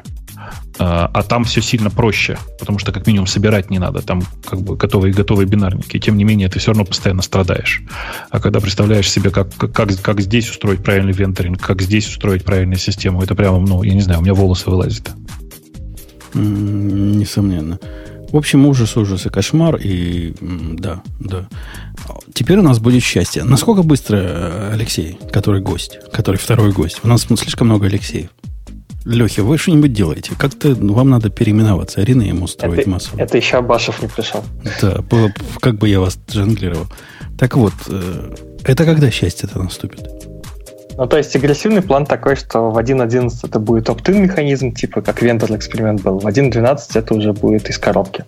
Но, соответственно, если будут какие-то косяки, это будет откладываться ради того, чтобы как бы сделать правильно и не ломать это потом еще раз. Mm-hmm. То есть в лучшем случае через полгода типа бета-версия opt и через год в релизе. Ну, практически вот те, которые поверили в свое время в деп. Я в один момент поверил в деп, и один из своих pet-проектов, такие, скрипя сердцем, с GoVendor на деп перенес. Нас кинули, я правильно понимаю?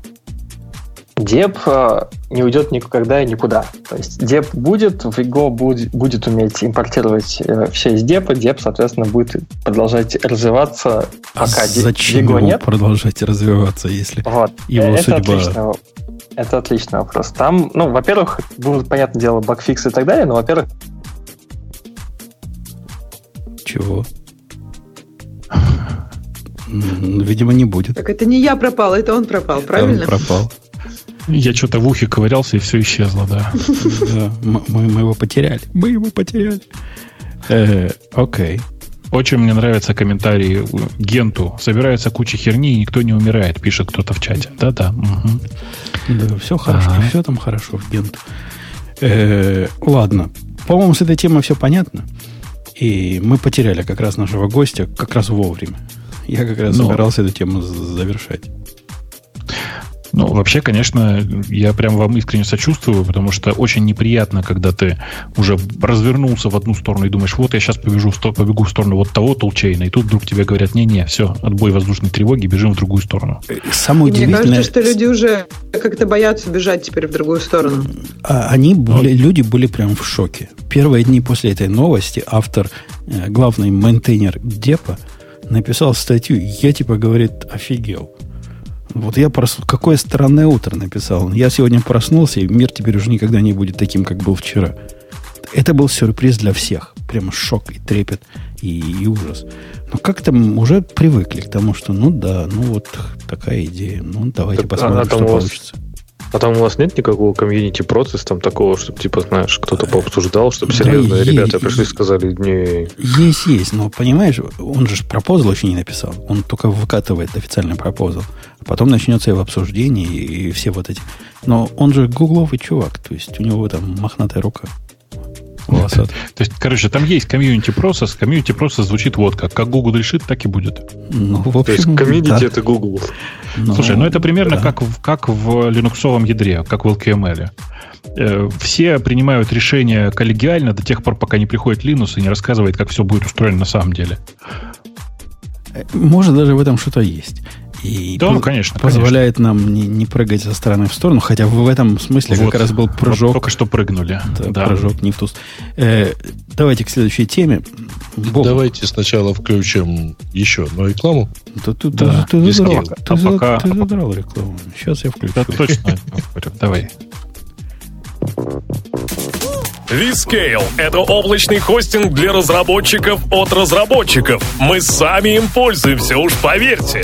Помимо стабильности и высокой производительности, у Vscale есть почасовой биллинг, короткие пинги, быстрая и надежная сеть, снапшоты для восстановления и клонирования, панель управления для людей, много реально популярного ПО и, конечно, Application Programming Interface для автоматизации и управления. Мы любим опишки карточки, знаете ли. Введите код Radio T250 при регистрации, и этой суммы хватит, чтобы протестировать все. Ведь у нас почасовая оплата. Я, я вот что хотел вас всех спросить. Коллеги, такая тема была, которая вызвала, на мой взгляд, неадекватный э, шквал гнева. Везде, где я видел – чувак написал о том, ничего плохого не написал. А, я пытаюсь найти, как, как это. Во-во-во, вот, говорит, как я выжил с тремя высоконагруженными веб-приложениями, не используя реляционные базы данных. Ты понимаешь, Боба, после такого Нет. заголовка прям понятно, что чувака надо бить. Поскольку какой дебил не будет использовать реляционную базу данных для высоконагруженных приложений. У него все круче – он рассказывает вот эту параллель, жизнь параллельной вселенной, когда не использует вообще никакую внешнюю базу, а использует исключительно embedded storage для настоящих а. больших приложений. Как интересно. Зачем он так делает-то? Э, он пытается рассказать свои резоны. То есть, насколько... У него все на одной машине, да? Ну, он, Настоящий нагруженный сервис? Он говорит следующее. Во-первых, говорит, во-первых, вы не Google, не готовитесь к 3 миллиардам хитов в секунду. А во- во-вторых, вы, вы где? Вы микросервисы пишете или где? Ну вот надо будет вам побольше таких. Ну, делайте шардинг и по сервисам разбивайте. Каждый сервис на своем. Проблему масштабирования он не пытается даже решить. У него просто такой проблемы нет. При его, он, он утверждает, и в принципе, с этим, наверное, можно согласиться, что до какой-то степени можно и вверх расти. А если вам надо расти вширь, то, в принципе, можно вширь расти не только при помощи шардинга Data Store, а, например, шардинга сервисов. Или ты ну, не согласен, в принципе, с таким подходом? Да я просто не понимаю даже захода под названием «Вы не Google», понимаешь? Потому что, к сожалению, я таки да. В том смысле, что у меня как бы периодически бывают такие масштабы. А, ну, и... подожди, а Pet Project какие-нибудь? Ну, не у всего же у тебя такие масштабы. Ну и что? Ну, Pet Project. Я не пишу Pet Project, но Pet Project на Go. Я понимаю, что главная его мысль, что он у нас всех на болту вертел. Я правильно понимаю, к чему он ведет? А, ну да, почти SQL, на SQLite. Не-не-не. Да? Он говорит, он, он не про болт в принципе, от болта он как раз отказался. Он сначала на болте попробовал. И болт ему не понравился тем, что у болта э, он пишет медленно. Читает он относительно быстро, а вот пишет он медленно. Ну, относительно медленно. Там же нет никаких вот таких диких оптимизаций. В болте, если ты записал, так ты записал. И это конкретно записал. И вот транзакция закончил, все. Запись будет. Перегрузил машину, запись вернется. Болт, он в этом смысле железный и простой, как вообще как молодец. За что я его люблю. Но никаких вот этих э, трюков, что ты быстро записал, а оно потом как-то запишется, в болте нет. Поэтому скорость, ну, типа, страдает при массовых записях. Он нашел другое себе решение. Но до того, как он нашел другое себе решение, его первый подход к тому, что, во-первых, говорит он, э, SQL пере, переоценен, ну, реляционная вообще модель переоценена. Мы тут тоже это не раз приговаривали. И много приложений можно вполне с... Но он идет дальше, чем мы. Мы с тобой о чем Бобу говорим? Что документная модель покрывает сколько в наших глазах? 90% задач. Ну, конечно. Больше, я думаю. Да. А он говорит, фигня ваша документная модель. Документная модель для лузеров. Вот key value модель, вот это для настоящих пацанов. Ну, подожди, key value модель и документная модель на самом деле это одна фигня. Не, не, с практической не, точки зрения. Не, с практической точки зрения это прямо две разные, настолько разные фигни, что... У него просто документ состоит из одного значения. Конечно. Когда мы говорим про key value модель, мы имеем в виду чего? Монгу имеем в виду, правильно? И нам не возникает вопроса, а если нам надо по этой документной модели что-то поискать, каким образом мы это будем искать? в модели Key Value это прям вопрос вопросов. Это главный вопрос современности. Ну, ты... Документная модель это по большому счету hashmap, который ты хранишь где-то вне себя. Просто off-heap hashmap с персистенсом. И все, что ты делаешь с hashmap'ом ну, для того, чтобы проиндексировать или как-то доступиться к чему-то, что не по ключу, примерно все то же самое надо будет сделать и здесь. То есть вводить какие-то специальные э, бакеты, если мы говорим о бакетовской такой системе, для индексов, которые ты сам на коленке создашь.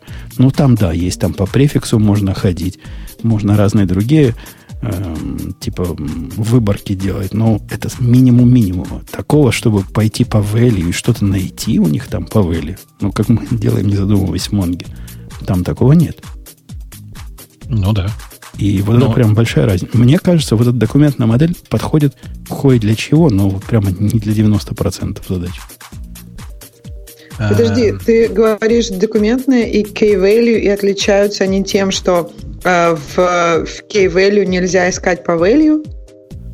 Ну, ну да. типа... Ну, value это набор, это блоб, э, который не структурирован вообще. Key тоже, по большому счету, блоб. Но по key ну, разные... По key ты можешь искать. Ну, по, ну, по key ты можешь работает. доставать, и кроме того, что ты можешь доставать, ты можешь брать по части ключа, быстро доставать другие ключи. Если ты знаешь какую-то часть ключа. Обычно левую часть ключа. Окей, okay, ну, а вторая логика... модель, которая документная, то есть ты можешь искать и по value. Value перестает быть блобом, value становится чем-то, ну, ты знаешь. В документной модели данных. key вообще нету если уж строго говоря, а есть только набор документов, которые хранятся. И у этих документов есть разные поля, и по разным полям, в зависимости от того, какие ты индексы себе назначил, ты можешь быстро или, если не назначил, медленно искать. На самом деле в key value просто есть один индекс, и он называется поле key, а в документной модели у тебя есть просто набор структур данных, и ты произвольно создаешь индексы по-любому так, как захочешь. Ну Либо да, так же, как... reducing complexity документной модели до ну, одного да, да, индекса. Да, да, да. Ну, ну вот. Ну да, но и... даже не совсем точно говорить, что кем является ID, это в самых простых key value ID. Как правило, несколько сложнее. Ты можешь сделать разные сканы хитрые в любых из тех, которые я знаю продвинутых, Dynamo, например, тоже так можно делать, который такой типичный представитель.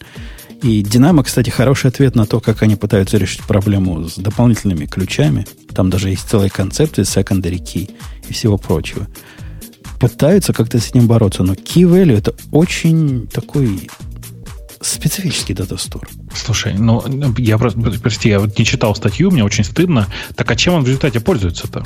Он, в качестве key value стора? Он раздвоился. У, него, видимо, есть две задачи. Во-первых, ему надо доступ вот именно как хэшмэпу устраивать. Для этого он попробовал BallDB, ему не устроилось, он перешел на другую балайку, которая называется тоже на B, но построена на LSM, по-моему, деревьях, а не на, не на тех, на которых построен Болт. Как же он назвал-то его? Я пытаюсь в этой статье найти. Badger. Badger. Badger. Badger DB. Это вместо э, BoltDB. А вот этот Bli, Bli, Believe Search это для полнотекстового поиска он, по-моему, использует. Ну, понятно. Это как бы разные понятно. у него совсем области. Разные так, продукты он, этим занимаются. Он не поясняет, какие задачи-то он вообще решал? Потому что он говорит, да, высоконагруженный, но если это был высоконагруженный кэш, то, наверное, key, key value для него подходил отлично. То есть... Ну, можно себе кажется... представить, что это какой-нибудь высоконагруженный интернет-магазин. Или какой-то там сервис, который котиков раздает. Ну, что-то в этом роде. Ну, как Мне кажется, котиков из кэша раздавать легко. Какие-нибудь магазины, то, наверное, на key ты уже замучаешься это децентрализовывать или строить поверх этого свою там обверку с индексами и прочее. То есть хорошо, если бы он пояснил немножко, что, что же он вообще такое делал. Потому что, возможно, там действительно был, не знаю, задаешь короткую, например, сокращатель ссылок какой-нибудь, который тебе дает просто мап между короткой ссылкой и полной ссылкой. Ну, там key value бесспорно будет рулить, и там не нужна реляционная база. Э, а я, я, в общем, немножко даже его понимаю как ни странно. Тут я попытался в один из наших, из моих pet project, которые я делаю, ему необходимо хранить данные Э, про комментарии, про пользователей, про, про всякое, про разное такое. И я там такие использую BallDB, как э, storage по умолчанию. И признаюсь вам честно, я жалею, что не стал использовать Mongo с самого начала. Для, или даже, не побоюсь этого слова, Бобок, корреляционную базу данных. Оказалось, что вот в такой системе древовидные комментарии, отношения между пользователями, вот такое, знаешь, дерево зависимости, key сложно. Прям, прям сложно. Э, Монго было проще, а, наверное, настоящая база была бы еще проще. Ну, мне кажется, что, конечно, оптимально было просто класть в Монгу, при этом то, что тебе кажется проще класть э, комменты и вообще древовидную систему в SQL базы, это в силу того, что ты эту задачу тоже много раз решал, как и я, наверное. То есть, типа, вот эти вот все эти, все эти nested comments, э, как, как мы это делали там в начале 2000-х годов или в конце 90-х, складывая SQL. Это просто привычное для нас решение. А моя проблема, ты не поверишь, даже не nested коммент. Я человек ну, старой школы. Я понимаю, что никаких nested коммент не бывает. И на самом деле ага. это всего лишь способ презентации. Этой проблемы у меня нет. У меня проблемы оказались другие. И я с самого начала их не очень видел. Например, у меня в результате в моем болте возникло, э, сейчас тебе скажу, раз, два, три, четыре, пять, шесть высокоуровневых сущностей, то есть высокоуровневых бакетов, внутри которых лежат либо key и value, либо key и другие бакеты. Например, есть понятный бакет для комментов. То есть у меня key это post ID, и там идут комменты кучкой. С какой-то связи между друг другом по ID, если это реплаи на, на чужие комменты, чтобы потом можно было дерево построить на лету. Но необходимо еще один бакет. Каким образом мне взять историю всех комментов между разными постами? Ну, например, мне надо показать 100 последних комментариев. Никакого ага. вменяемого средства через key value это сделать, кроме как впендюрить где-то сбоку свой индекс, то есть еще один бакет для истории. Теперь пользователи, правильно? Мне интересно, про пользователя я ничего не храню, но мне интересно бы уметь делать выборку по пользователям. И это, опять же, к, к бакетам комментов никак не укладывается вообще. То есть это еще отдельный бакет, который, по сути, является рядом стоящим индексом по пользователям. Потом информация, кто блокирован, кто нет и почему. И какие комментарии удалены, какие нет и почему. И последний бакет мне необходимо... Ты тут будешь смеяться. Готовься смеяться. У меня есть бакет, Держусь. который называется а? counts. То есть в этом бакете key является пост, а value является сколько номерок, сколько да, комментариев. Понятно, понятно. Это потому, что все эти key value, которые я знаю, не умеют сказать тебе, сколько у них э, внутри бакета записей, не перебирая их все. Ну, Подожди, а чем концов... бы тебе Монго не, не помогла? То есть то, что ты рассказываешь, это такое ощущение, что тебе там нужно несколько индексов.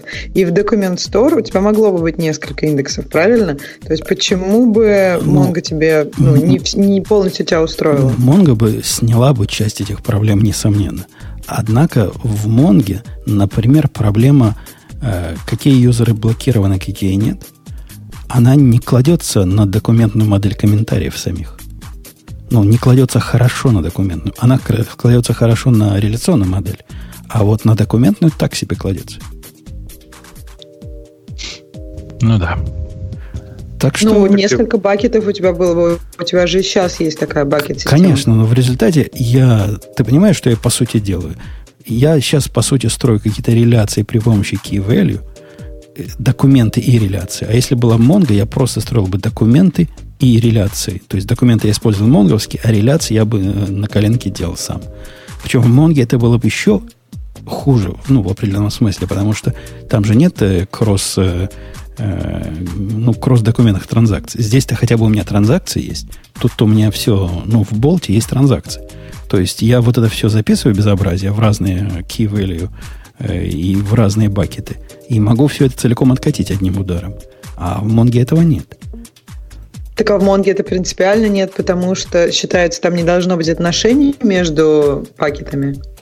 Ну, в Монге этого пока нет. Они пообещали mm. устроить транзакции, хотя долгое время были против, объясняя тем, что в распределенной системе очень трудно сделать распределенные транзакции. Они, в общем, я согласен, что это непростая задача.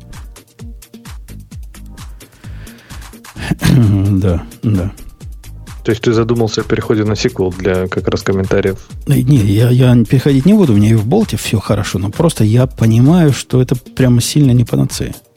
И вот этой вот движуха, давайте все перейдем на, на самый низкий уровень, на самый низкий технический уровень, какой можно, а уж ниже этого, ну что ниже этого, в текстовом файле хранить. То есть вот этот самый низкий реальный уровень для Persistent Store, он прям не панацея. Вот не, не кидайтесь так на, на value. Мне просто кажется, что это такой трейдов. То есть, если у тебя даже есть некие отношения, но они ну, не, не такие сложные, может быть, действительно твой трейдов это Монго, когда ну, нет, ну, то есть, если нет, нет транзакций, может быть, это не так и глобально. То есть ты, допустим, одним махом ты заблокировал пользователя, а вторым махом там его комменты захайдились или еще что-то. Ну, то есть ну, а не а в одной где, тран... Да, но где-то же надо хранить Это информацию происходит. о том, что мы захайдили его комменты.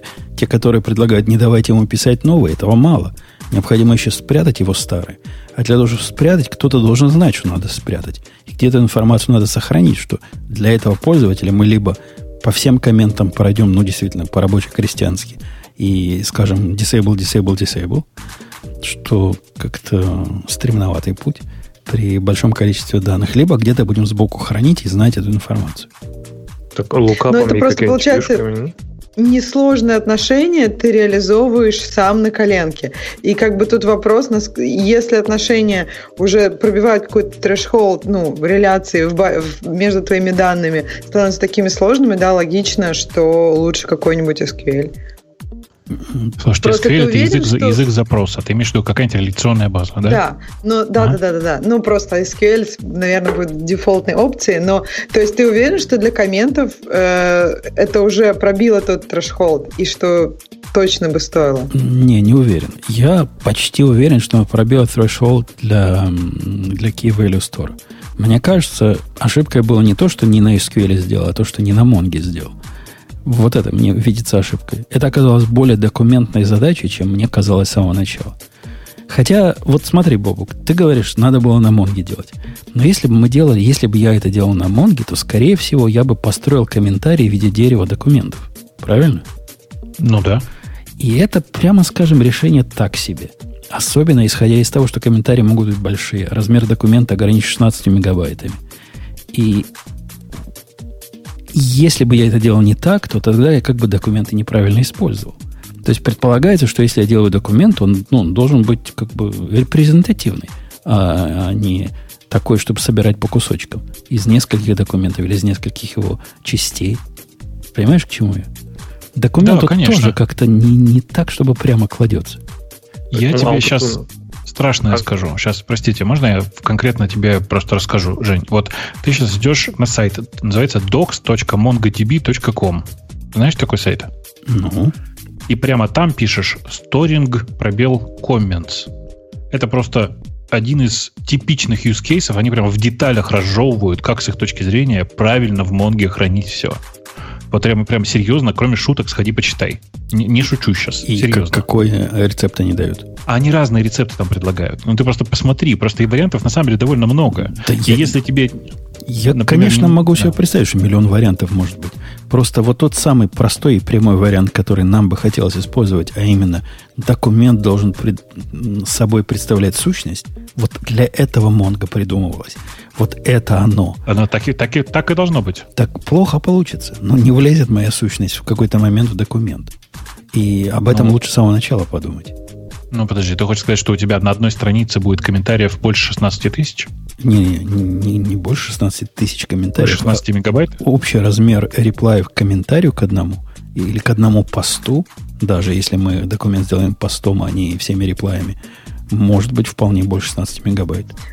Мне Кстати, кажется, я, это... я сделала, как Бобу сказал, и пошла, и вот они прям пишут прям то, о чем вы сейчас говорите. Конечно. То есть овервью, и там три варианта. Первый вариант э, – каждый коммент в своем личном документе. Дальше э, – встроить все комменты в э, родительский документ. И третье – это такой гибридный дизайн между тем и другим, и они как раз упоминают вот это же, что размер документа не может быть больше 16 мегабайт, поэтому как бы может быть логично хранить в просто в каждый коммент в своем, каждом, ну, в отдельном документе. Я так понимаю, Жень, ты говорил, что этот вариант не, не Mongo стайл, коммент Конечно, хранить не, в отдельном не, документе. Для, для этого мне Mongo не это надо. первый вариант. Да, Они, но, у них это первый вариант. Ну, ты понимаешь, для этого достаточно Key Value Store. Ну, для только комментов, да, с пользователями уже нет.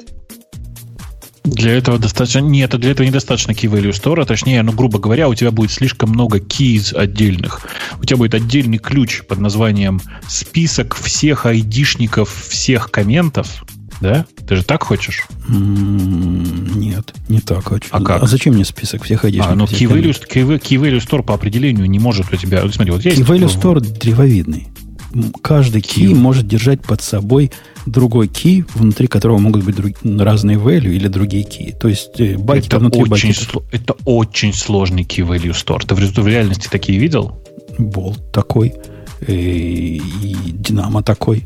Все два, Динамо такой, Динамо, Динамо, такой, И но я не могу сказать, что это проявление типичного key value store. А, ну, просто я к чему все? К тому, что ты просто так говоришь, как будто что это что-то плохое. Очевидно, вся прелесть Монги в том, что ты можешь использовать наиболее подходящий подход в наиболее подходящие моменты. Да не Там, могу, да тебя- не могу. Это кажется, что могу. Потому что это лукаво все.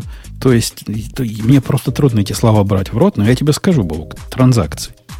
Когда я распределяю свое знание в Монге между разными коллекциями и разными э, документами, с точки зрения консистентности, я прямо ссак. Прямо, ну, с большой А буквы тебе «С». не надо ничего. Ну зачем? А ну как давай, вот не если, надо? ты- Вот- если, вот если всерьез говорить, вот тут есть, у тебя есть пост, у него есть некоторый айдишник, э, а также у тебя есть в бакете куча разных э, документов под названием комментарий, э, у которых э, в качестве parent ID указан этот номер, это название документа или номер документа. Все. В чем проблема-то? Проблема в том, что этого мало. Это хорошо, но мало. То есть, э, себе- транзакции не нужны в этом месте. Я просто. тебе Ну, рассказываю, каким образом нужны. Транзакция на запись мне нужна в тот момент, когда я создаю новый комментарий или редактирую старый комментарий. Потому что, кроме того, что я обновляю даже в Монге, вот смотри, Монгу, я до- добавляю новый пост, правильно? Новый документ. Не новый пост, новый комментарий, который мы договорились будет отдельный документ. Все Да. прелестно. Теперь, э, где-нибудь ты не хочешь мне добавить, например, например, как ты ответишь на вопрос э, все комментарии определенного пользователя? Но мне зачем такой, вот такой запрос в реальности? А у меня есть такой запрос реальности. Вот я кликаю Ну, на имя пользователя, должен У показать тебя, все его ну, комментарии. Как я у их тебя, достану? очи- у тебя очевидно в документе, который называется комментарий, кроме всего прочего, есть указанный, указанный пользователь, правда же? Точно, молодец. То бишь, Так будет по каждому. то есть по каждому для того, чтобы мне достать все комментарии для пользователя, из того, что пользователь у меня индекс, я смогу достать все комментарии. Правильно ты говоришь? Ну, конечно. Да. Замечательно, молодец. А теперь, например, я пользователя где-то заблокировал. Или я, например, удалил комментарий. И понимаешь, да, мои сложности? Нет, не понимаю. Я сам не понимаю. Нет, Так он тут нет там никакой агрегейт- проблемы. аг- Я тоже не агрегейты, понимаю. лукапы, агрегейты, лукапы и вьюшки. И тебе вьюшка все это соберет, э, агрегейт это тебе развернет в коллекцию комментариев э, со- с, этим с флажком забанен или нет пользователь, а потом ты поэтому отфильтруешь поверх. И. Короче, Нет, Э, достать view не проблема. Проблема в том, что все это обновить одним ударом. Вот о Так чем не надо говорю. одним ударом. Так тебе не Зачем? надо обновлять, тебе вообще не надо обновлять. У тебя же, view, у тебя же будет view просто перестраиваться, и все. Ты строишь view на базе вот агрега- ну, ста- строишь пайплайн, который у тебя тащит комментарии. Потом он lookup'ом вытаскивает пользователя, к нему и э, статус добавляет как поле комментария, только ну, не сохраняя, естественно, его никуда. То есть у тебя будет в комментарии текст, ай- айдишник пользователя, флаг заблокирован он или нет. Ну да, вы правы. Меня сбило, собственно, с панталыку то, что в болте мне это приходится делать, потому что я, собственно, не могу по юзерам поискать-то потом и извлечь. Поэтому мне приходится для юзеров писать отдельные, отдельные бакеты, ну, чтобы, Ну, чтобы конечно. индекс был. это- В случае с Mongo у тебя бы, конечно, почти все решилось. Безусловно, это не самое красивое решение. Красиво это было бы, если был документ под названием пост, в котором внутри были, была бы структура, которая прям все комментарии. А, а тоже Но- фиговое решение, на самом деле. Потому что, а какая структура внутри должна быть? Она должна быть как? Отсортирована как-нибудь? И комментарии должны быть к, к отцовским дочерним или плоско идти? А если я плоско захочу показать? Ну, мне кажется, что это все на самом деле в реальности это ерунда, потому что, ну, будет у тебя объем этого документа, ну, мегабайт. Ну, да, будешь ты его процессить на каждом запросе. Но то мы же сегодня обсуждали буквально. Ты же не Google, у тебя же нет миллиона э, этих самых РПСов. Да, но твое решение тоже какое-то половинчатое. Ты же не предлагаешь мне целиком э, все комментарии к посту хранить в одном документе, правильно? Ты предлагаешь я, top-level я, хранить отдельно. Да, да, я предлагаю хранить отдельно. Top-level, то есть как... Ну, если мы считаем, что древовидных вообще не существует, то никаких top-level'ов тоже, тоже в результате нет. У тебя есть просто... Просто типа... набор комментариев, да. Конечно. И конечно. ты его реляционно строишь в момент э, показа. Конечно. Статья, кстати, которую Бобу посоветовал, она просто замечательная. Тут есть примеры, схемы, как раз вот все то, что, о чем вы говорите, причем для обоих способов, для того, для идей, когда мы все, каждый коммент в отдельном документе, и когда они все в такой родительский документ. И плюсы, минусы подхода, что как раз если каждый в отдельном, то это хорошо подходит для, э, если тебе нужно показывать комментарии в хронологическом порядке или в таком древовидной структуре. И, ну, то то есть, не знаю, мне кажется, что достаточно прям дельная штука. Реализация всей этой балайки на болте у меня заняла примерно 400 строк кода. И это, по-моему, дофига. Ну, там я не до конца вам проблему рассказываю, там гораздо больше умею делать. Но мне кажется, что если бы я написал это на Монге, я бы, наверное, в 100 строк уложился с гораздо более понятным кодом. Но Бобук прав. Э, бакеты, которые э, внутри других бакетов, это прямо от Израиля. Это сложно.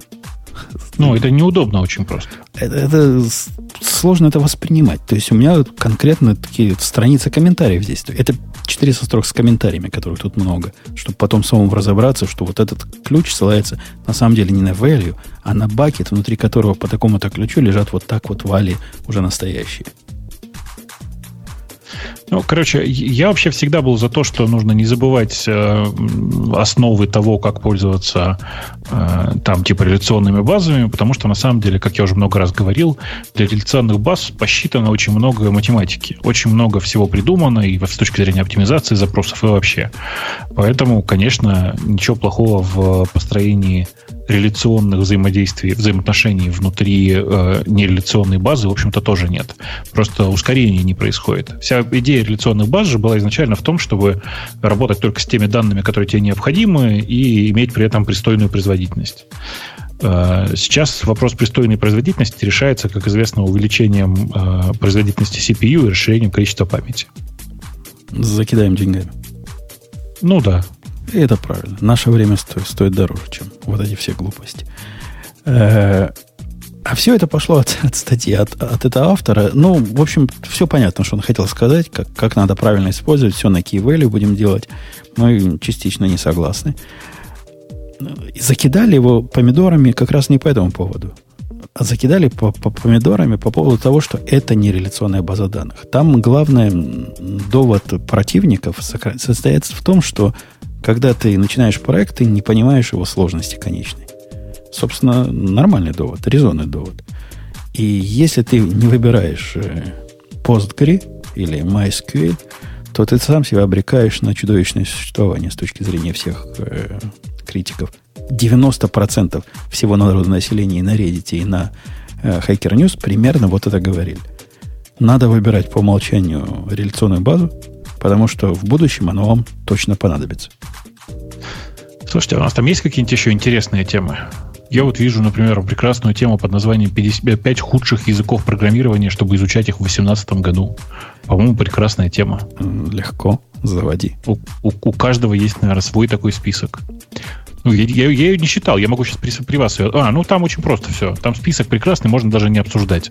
Dart, Objective-C, CoffeeScript, Lua и Erlang. Мне тоже показалось, что список такой совсем не спорный и скучный. Там в этой статье упоминается Там, список слушай, языков, которые надо изучать в 2018 году. Вот он гораздо смешнее. А вот, а вот у меня, кстати, большой вопрос. Прям специально для тебя. А не, не, не рановато ли люди решили закапывать изучение Objective-C? В том смысле, что А что, уже прямо можно там прям, прям полноценно писать исключительно гол, на голом свифте, да? Прям... Э, ну смотри, мне кажется, что это же про изучение. То есть тут вопрос в том, что если ты сейчас, сейчас начнешь, и это будет, например, твой первый язык, который Objective-C, я не думаю, что очень удачный для первого языка, это уж то да, это точно. да, через, ну, через сколько лет, там, я не знаю, ты будешь уже опытным программистом, который как-то может продавать свои навыки. Как раз там лет, не знаю, через пять, скажем. И, ну, ну, через 5 уже можно будет, я думаю, закапывать. То есть сейчас, в принципе, если можно начать полностью со свифта и писать на свифте, но э, время от времени ты все-таки будешь спускаться в Objective-C.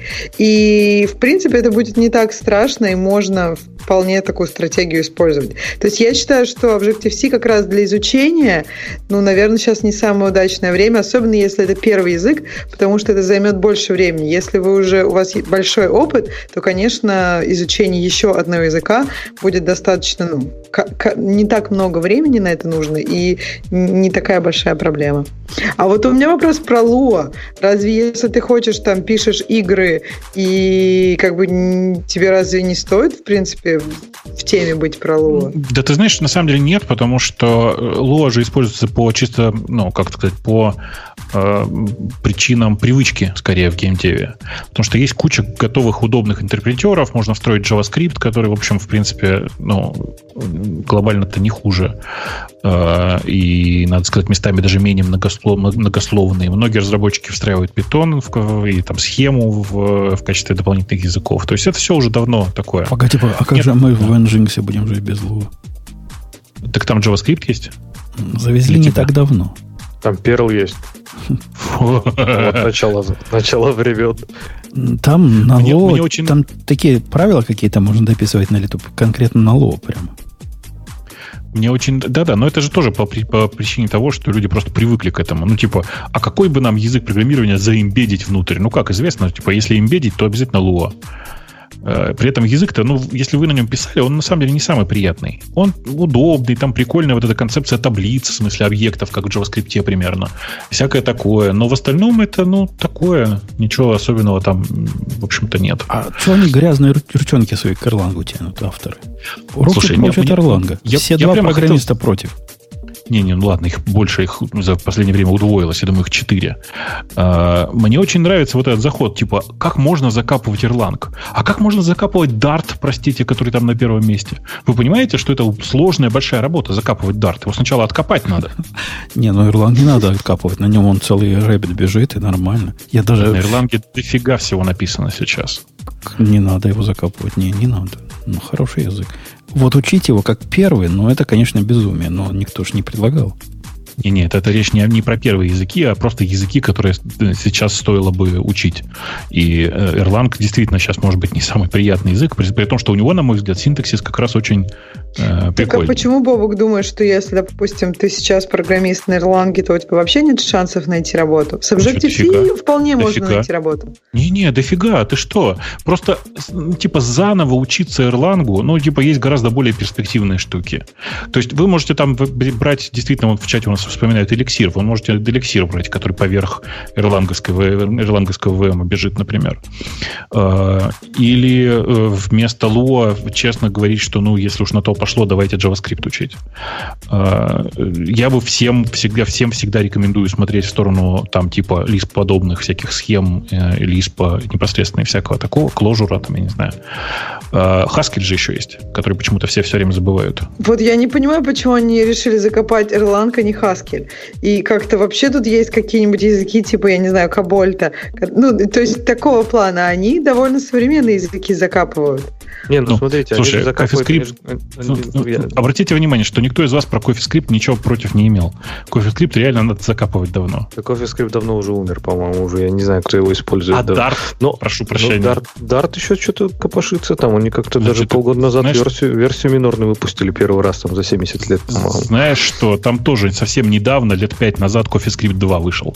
А, ну, я-то хотел сказать, что они же говорят про самые такие неполезные, ну, плохие языки для изучения. Например, тот же Haskell, да, его изучать, в принципе, если не говорить там про поиск работы, его полезно изучить. Потому что как язык, как концепция вот этого чисто функционального, строго типизированного, такого вообще, как язык, Haskell прям, прям очень крутой. То есть, если его кто-то еще не изучал, то прям поизучайте. То есть он Нет, ну подожди, они чакры. как раз пишут про работу, что найти работу. То есть они не сравнивают э, именно для изучения с академической точки зрения и для расширения кругозора программиста или там взрывания шаблонов. А они как раз говорят комьюнити. Кто эти люди, которые изучают странно. языки для того, чтобы найти работу?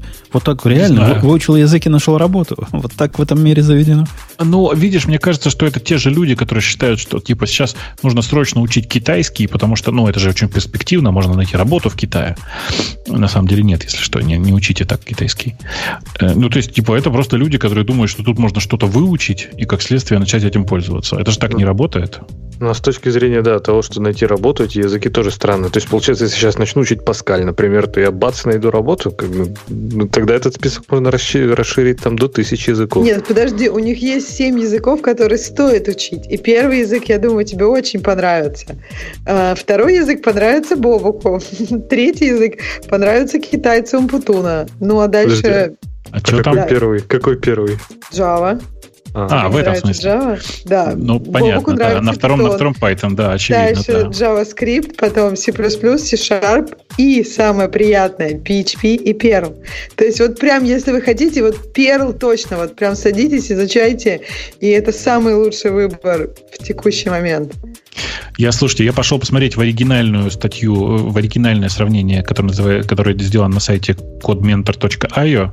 Там просто очень прикольно. Значит, э, по вовлечению комьюнити худший язык программирования это Dart, по Job Market худший язык программирования это Dart, а по Growth and Trends э, Dart на третьем месте. Выше него находится CoffeeScript и Objective-C. То есть Objective-C стремительно пошел вниз все-таки.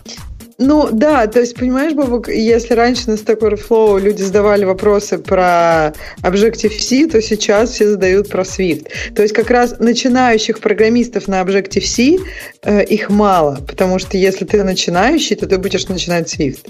Это как раз неудивительно. То есть эти цифры меня не удивляют. Но при, при этом джоб-постинги, а, они не идут вниз.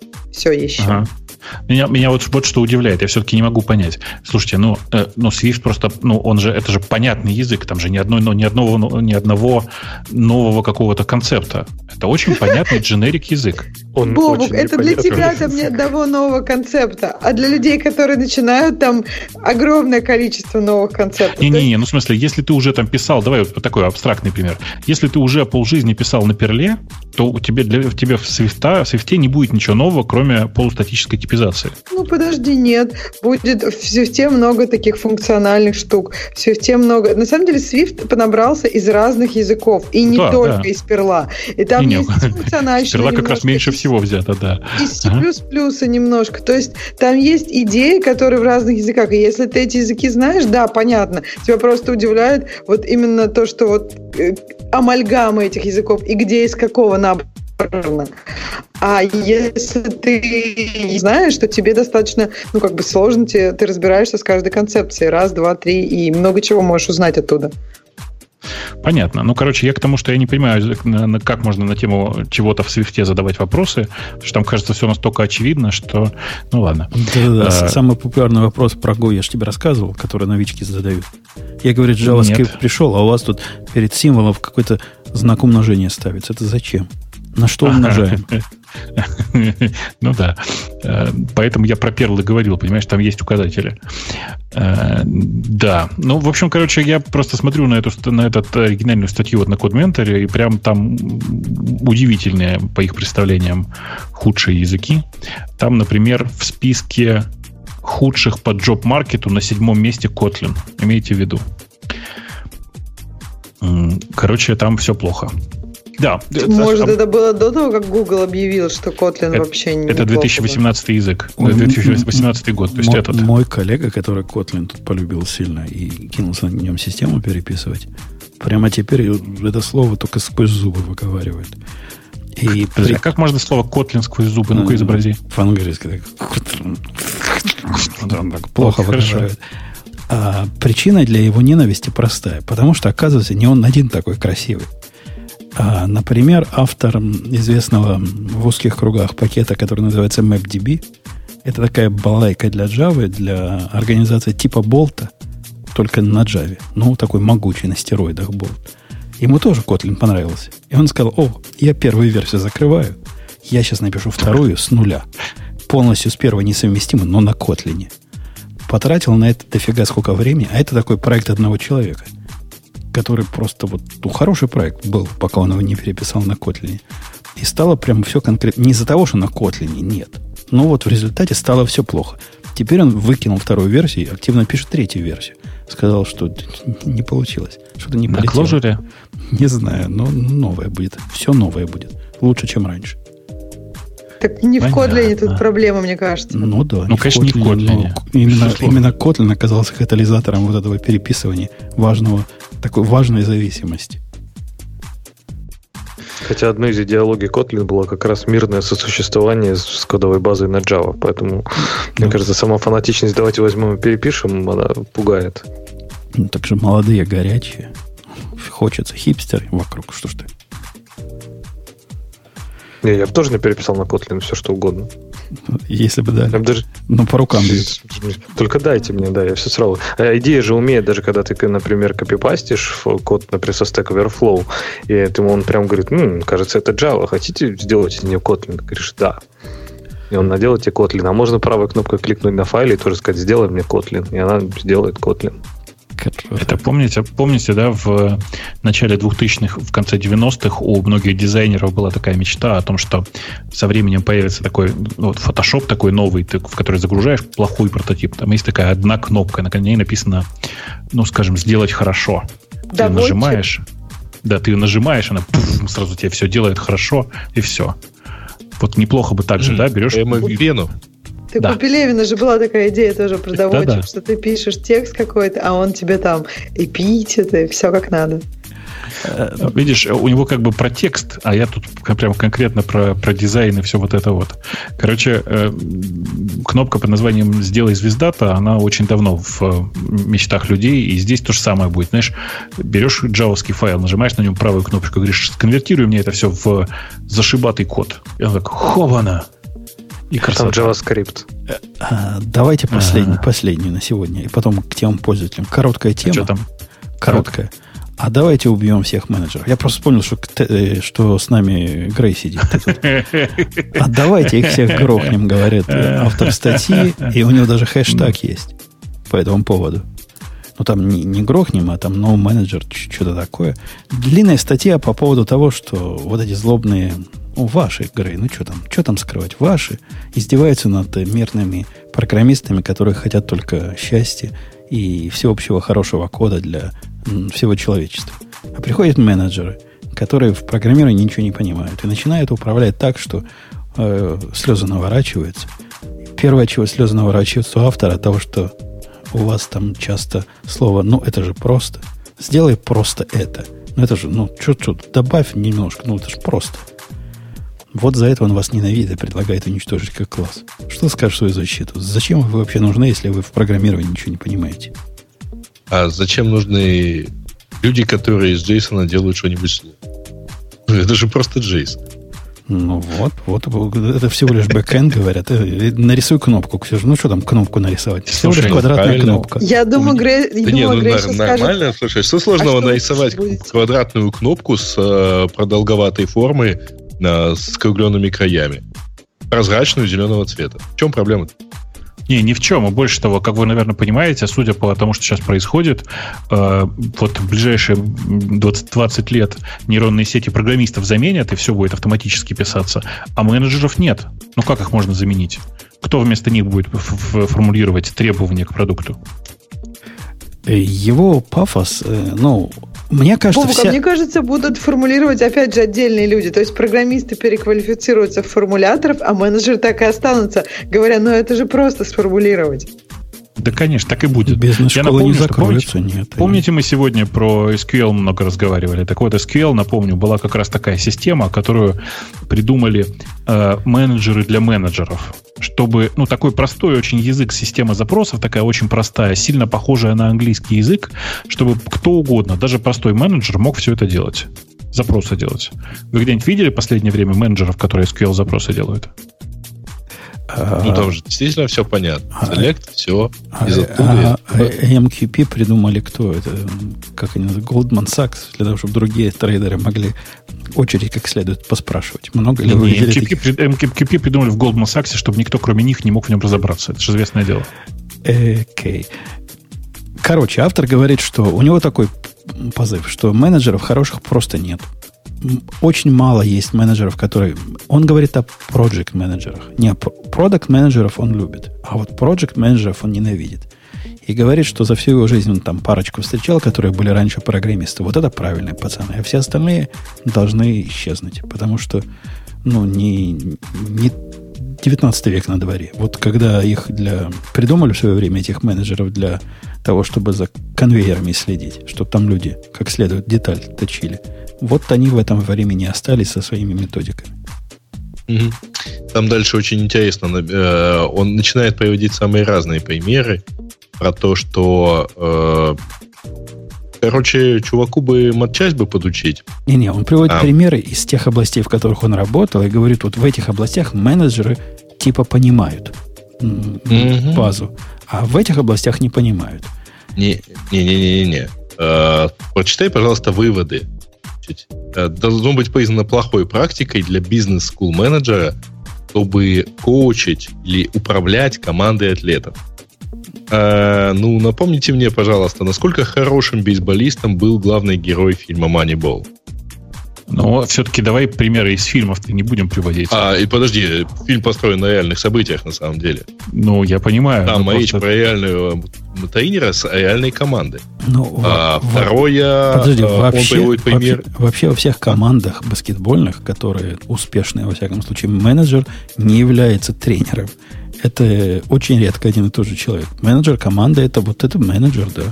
А тренер, Нет, главный, это менеджер тренер. команды, во-вторых, э, ну, ребят, на самом деле и даже таинер не факт. Ну, то есть таинер и игрок это немножко разные Не-не-не, ну, тут, тут, тут, тут не о том.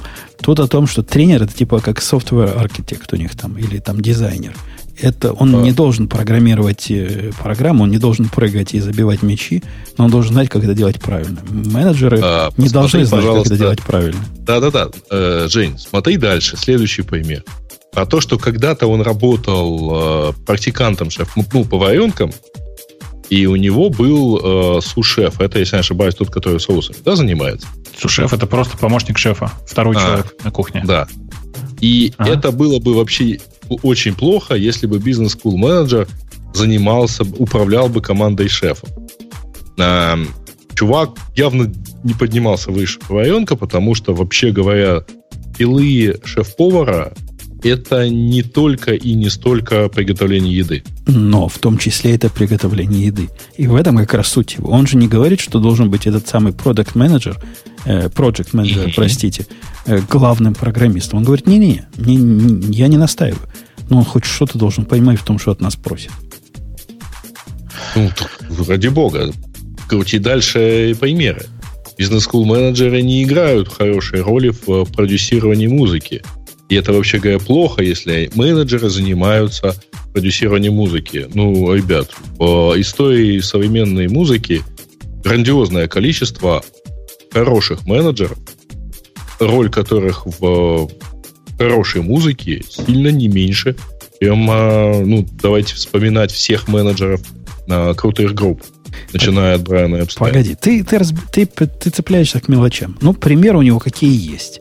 Он вот в этих областях в шести поработал. Он каждый и... из примеров приводит, а, вообще не зная, что на самом деле. Нет, Хороший это, менеджер, это, это его анекдотический... Нет, Грей, группы Так. Грей, смотри, он даже и говорит, что музыкантам, типа, менеджер, он не управляет, какую музыку пишет музыкант. правильно? Управляет. Есть он не- Э, Управляет. Не-не, я говорю про статью, то есть- что его первая фраза, что говорит, что менеджер, типа, не менеджит процесс создания музыки, а больше ищет, типа, ангажементы для музыканта. Э, нет, он просто не знает, как выглядит процесс создания музыки. Леш, я тебя могу уверить, что в успехе любой современной группы есть, помимо вот там трех, четырех, пяти человек, которые стоят на сцене, есть еще А, продюсер и Б, менеджер. И их не видно, пон- понятно, но без них бы, извините, не полетело бы. Я это охотно допускаю, но просто у чувака именно поинт в том, что, типа, не, музыканты музыкантят, э, программисты программируют, а... А Ну, у меня это как раз миф point в том, такой. что он плохо разбирается во всех примерах, которые он приводил. Потому что дальше а, он, он продолжает приводить, примеры, что вот здесь это плохо, а вот здесь это не очень хорошо. Э, короче, значит, никто не отрицает необходимость каких-то знаний, ну и вообще хороших знаний, э, которые необходимы менеджеру, чтобы рулить конкретным процессом, ну, точнее, чтобы как-то управлять конкретным процессом. Но э, давайте скажем честно, да, мы же знаем хорошую фразу про то, что очень просто сделать из хорошего, из идеального разработчика плохого менеджера, надо только его повысить. Но, видишь ли, перевод в менеджеры это все-таки не повышение. Конечно, это смена А, работы. Почему это повышение? это смена совсем направления совершенно. Э, Я бы сказал, что на самом деле вот действительно на примере с музыкой очень хорошо видно, что чувак просто не в теме, и действительно бывают проект менеджеры которые, несмотря на то, что они не программируют, при этом очень круто улучшают процессы настолько, что и сами, сами разработчики рады.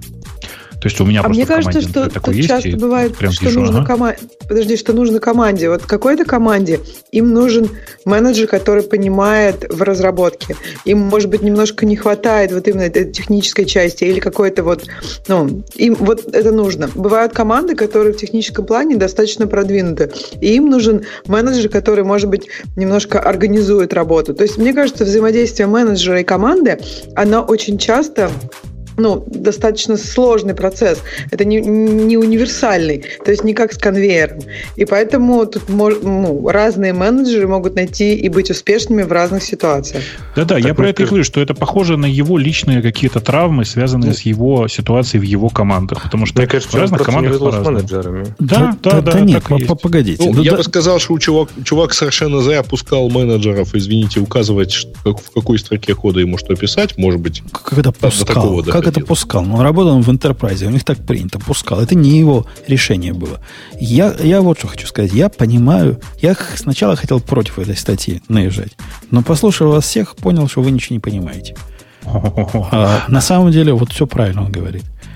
Если у вас есть продукт менеджер это вот тот самый, который, ко- которых он говорит, нужны, да? Это как бы бизнес-область, которая связывает пользователей, продукты и разработчиков вместе. А чем занимается project менеджер Вот в вашем понимании. Кроме того, что стоит с палкой над конвейером и спрашивает, ну почему так долго Джейсон цепляете? Чего он Подожди, делает? Project или продукт? Нет, продукт это Project. который... Я про project спрашиваю. Про только что Project, сказал. project. Если очень коротко, project это человек, который на самом деле делает так, чтобы проект сходился а, в, в сроках, в качестве, в со- соответствии желаний заказчика тому, что у тебя в результате получается, и все такое. То есть, подожди, То есть попроще говоря, Да. вот мы переводим на практический рельс, это человек, Да. который расставляет приоритеты, правильно? Это to-do list менеджер. Менеджер, ну, типа, это человек, который отвечает за то, что все было аккуратно по чек-листу, и все было вовремя, и вносит коррективы в чек-листы, если это необходимо, ну и так далее. То да, есть безусловно. Из, результат, из результата, который мы видим в реальности, когда все сроки на программные продукты в пи раз, да, увеличены. Ты, ты приводил Ну, и плюс две недели. Типа того, да, допустим. Ага. То есть Ну, вот, на вот самом эти, деле- вот эти люди либо плохо справляются с этой работой, либо с ней просто нельзя хорошо справиться. Нет, э, это люди, которые плохо справляются со своей работой, потому что, еще раз, действительно много людей, много людей, которые работают менеджерами, просто плохо работают. Для того, чтобы, ну, типа, нужно просто отделять, говорить, что есть адекватные люди, а есть нет. Ну, ну и все. Я, на мой взгляд, есть одна большая область для project менеджеров в которые они прямо незаменимы. Но она очень специфическая. Это когда у вас большая компания, никто не знает, как наладить процесс типа кросс-коммуникации. Вот для этого есть там специальные люди в больших корпорациях, они как раз и есть проект менеджеры Без них было бы трудно. Однако это такая специфика это сурового кровавого enterprise. Если вы не enterprise, зачем вам нужен вот этот to-do list менеджер? Потому что так проще, не поверишь. Потому что это человек, на которого скидываются именно задачи по синхронизации и контролю. Это не то, что он направляет разработчикам задачи, тролля поля, как это принято в enterprise. Нет, наоборот. Это э, тот ну, человек, который... процесса, на самом ну, деле. типа того, да. Это человек, который максимально э, облегчает жизнь разработчику в этом месте. С трудом понимаю, как он может синхронизировать. Ну, Единственное смотри, средство влияния, которое у него, с... у него есть, это приоритеты. Ну, что он еще может сделать, ну, кроме приоритетов? Он может поменять разным... Представим, что у нас все на тикеты разбито. У нас все задачи разбиты на тикеты, спринты, все дела. Вот он может влиять на приоритеты. Что еще? Вот для этого нам нужен специальный человек, чтобы расставлять правильные приоритеты синхронизировать delivery он не может вообще никак, потому что это никто не может сделать. Подожди, вот по поводу ты сказал, у вас все разбито на тикеты. Опять же, мне кажется, задача менеджера понять, что нужно этой команде. Вот такое разбитие на тикеты или, например, какой-то более гибкий процесс. А если разбитие на тикеты нужно этой команде, но команда, например, этого не осознает и постоянно, ну, как бы съезжает с этого процесса разбития на тикетов. Один раз разбили, а потом все снова на словах стало. То есть, мне кажется, задача менеджера, ну, вот как Бобок сказал, это как бы позволить проекту сходиться с нужным качеством. То есть найти этот трейдов между схождением и качеством и как бы максимально эффективно этот трейдов имплементировать для этой команды. Слушайте, ну это просто человек, который структурирует жизнь команды. Вот и все. Это человек, который занимается организацией структуры работы. Э, да, бывают команды, которые могут обходиться без таких менеджеров. Э, но на самом деле людям, в которых такой менеджер есть, обычно живется легче. Да, безусловно. Команды есть... могут обходиться, если они маленькие больше. Нет, нет, нет. Я видел большие команды, типа, я видел команду в 30 человек, которая обходилась без, э, без проекта, потому что, ну, типа, они частично функции проекта разные люди внутри команды брали на себя. Ну, да, да, и вот понятно. тут, Бобок, я хотела да. сказать, что бывают изменения. То есть, да, бывает команда, у них все устоялось, они живут вот таким социумом, все и балансируют. Ну, например, что-то случается, один из тех людей, который выполнял какие-то важные функции этого там проект менеджера уходит, и как бы опять все разваливается, и тогда нужен кто-то извне. То есть, вот такая система эквилибриума, когда все на своем месте, она клевая, но она может развалиться, если нет человека, который чтобы это была чья-то работа. Все так, все так. Я еще тут хочу в этот важный момент какой добавить, что не надо забывать, что плохие, просто отвратительные менеджеры встречаются и среди бывших программистов. То есть, как ну, бы, общем, мысль о том, что... Почему именно бывших? Ну, в смысле, я к тому, что тут чувак говорит, что вот есть нормальные менеджеры, это те, которые из, из программистов вышли. Так на самом деле то, что он вышел из программистов, не является гарантией того, что он стал нормальным менеджером. Несомненно. Э, это ортогональные области. Кстати, одно из менеджерских заблуждений, вот то, что вот Грей только что рассказал нам, да, раньше, что повышение для программиста. Во-первых, это обидно, Грей. Это, на мой взгляд, даже ну, понижение какое-то. Но Бобок прав, это просто смена области деятельности.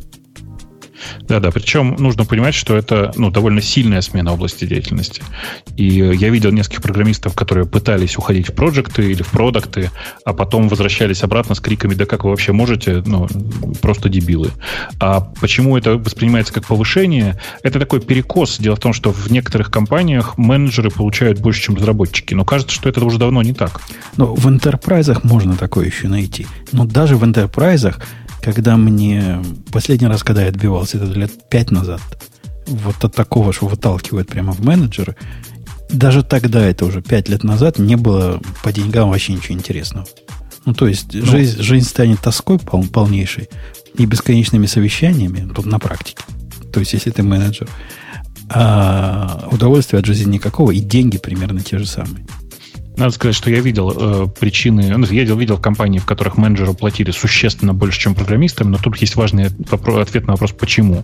Потому что программист-то, он, знаете, напишет, если получит свою премию в результате по э, написанию нужного количества строк кода, и в случае чего скажет, да это вы тут менеджеры, все, не, не того.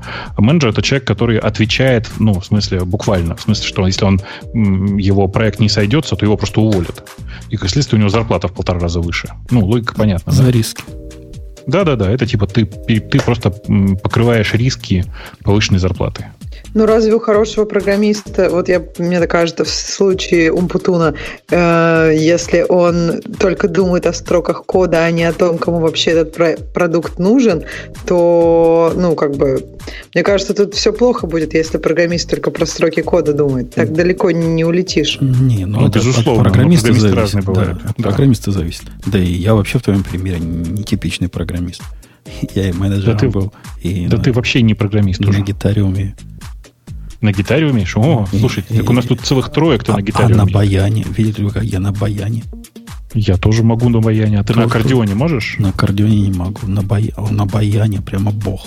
Два курса закончил. То есть два, два первых года по баяну, да. О, Баянист. ничего себе. Баянист. Что на выпускном экзамене писал? И писал, говорю, играл. Да по выпускному не дошел. Ну, что-то два года это мало. Ну, я так чисто из интереса. Вообще, ты другое говоришь. Ты профессионально умеешь играть на, ну, типа там, на Глоке, на прочих других стрелковых инструментах. Вот Глок не надо, пожалуйста. Не надо в этой грязи. Глок. Нет, ты, ты обидел Глок. сейчас. Глок. Глок. Глок, нет, слушай, под про грязь не надо. Глок не грязный. Вот ПМ грязный. А вот Глок ничего, нормально. Э, по-моему, можно идти в темы наших слушателей. Давайте уже. пойдем в темы слушателей. А, ну, первый вопрос прямо в гиковский выпуск. Да, хочется послушать по организацию мониторинга в микросервисной архитектуре. Слушайте, чуваки, у меня к вам просьба. А можно вы не будете писать такие вопросы в темы? Ну, в смысле, это нормально, что вы пишете, но вы не ожидаете ответа тогда. Потому что мы ну, когда да, доходим... Потому что вы же тем... понимаете, мы э, два часа уже здесь сидим. Конечно. Вот мы дошли, и сейчас мы начнем рассказывать. Ага. Какие метрики по сервисам собираются, какие по сервису в целом как определяется работоспособность сервиса в целом и микросервисов в частности. Но ну, мы туда не пойдем. Слушайте, забейте. Да. Uh, why quit Google to work for myself? Кто читал статью? Я читал статью. Что там, как? По голосу слышно, что печально. Вот этих сноуфлейков я бы расстреливал из, из рогатки. Вот эти нежные, нежные. Вот пришел молодой юниор, рассказываю вам историю в лицах. Пришел молодой джуниор в Google, взяли его в Google, и он решил, что это его новая большая семья. И все его там будут любить их, холить или леять. И начальник у него такой лапочкой оказался. И он писал код, и находил старый плохой код, и делал из него лучший. Была маленькая проблема. Никому это нафиг не надо было то, что он там делал. Он себе находил, значит, задачи какие-то, что-то улучшал. Ему начальник писал, молодец, молодец.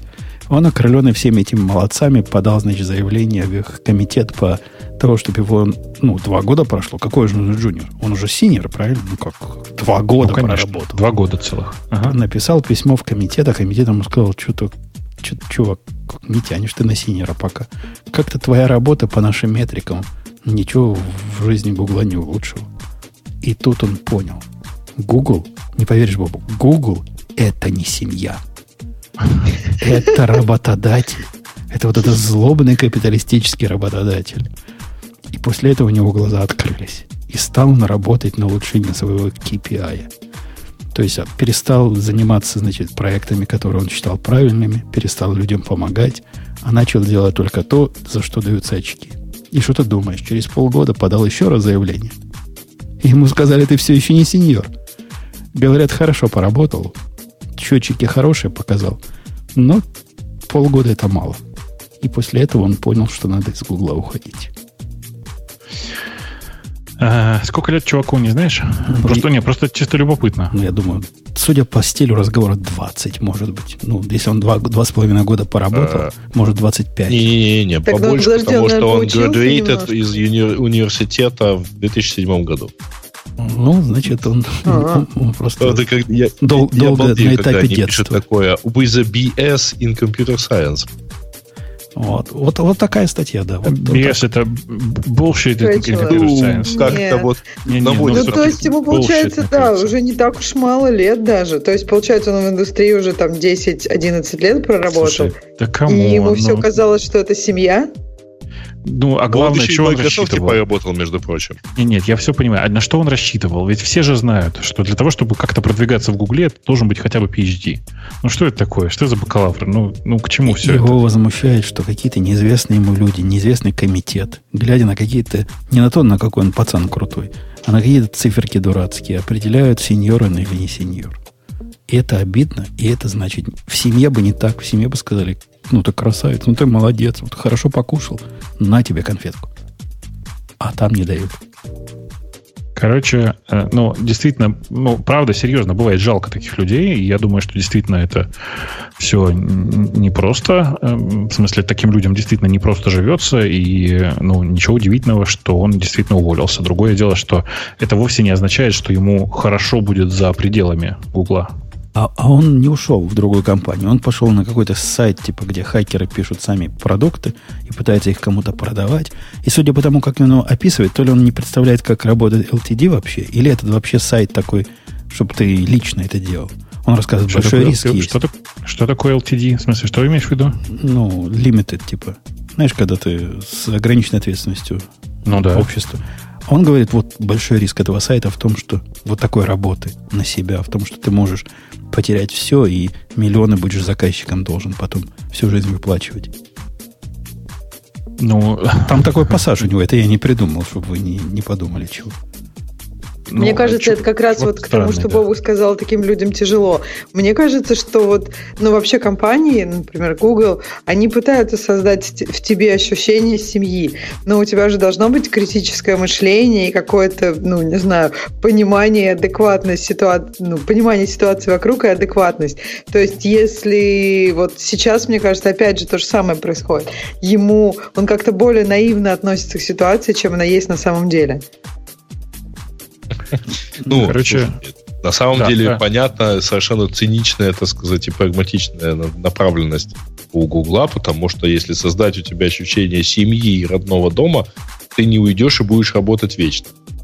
О, то есть, в смысле, не будешь уходить с работы. Ну, короче, он пошел заниматься на самом деле своим собственным стартапом. Стартап смешной, называется он ketohub.io, и это все для тех, кто сидит на кето-диете. А, При этом я прошу прощения, я, может быть, конечно, плохой специалист, но я зашел, ну, он для фанатов кето очень плохо подходит. В смысле, что я посмотрел на первые два рецепта. Ребята, это не кето, не ведитесь. Э, Да. ну, Молоко, сахар.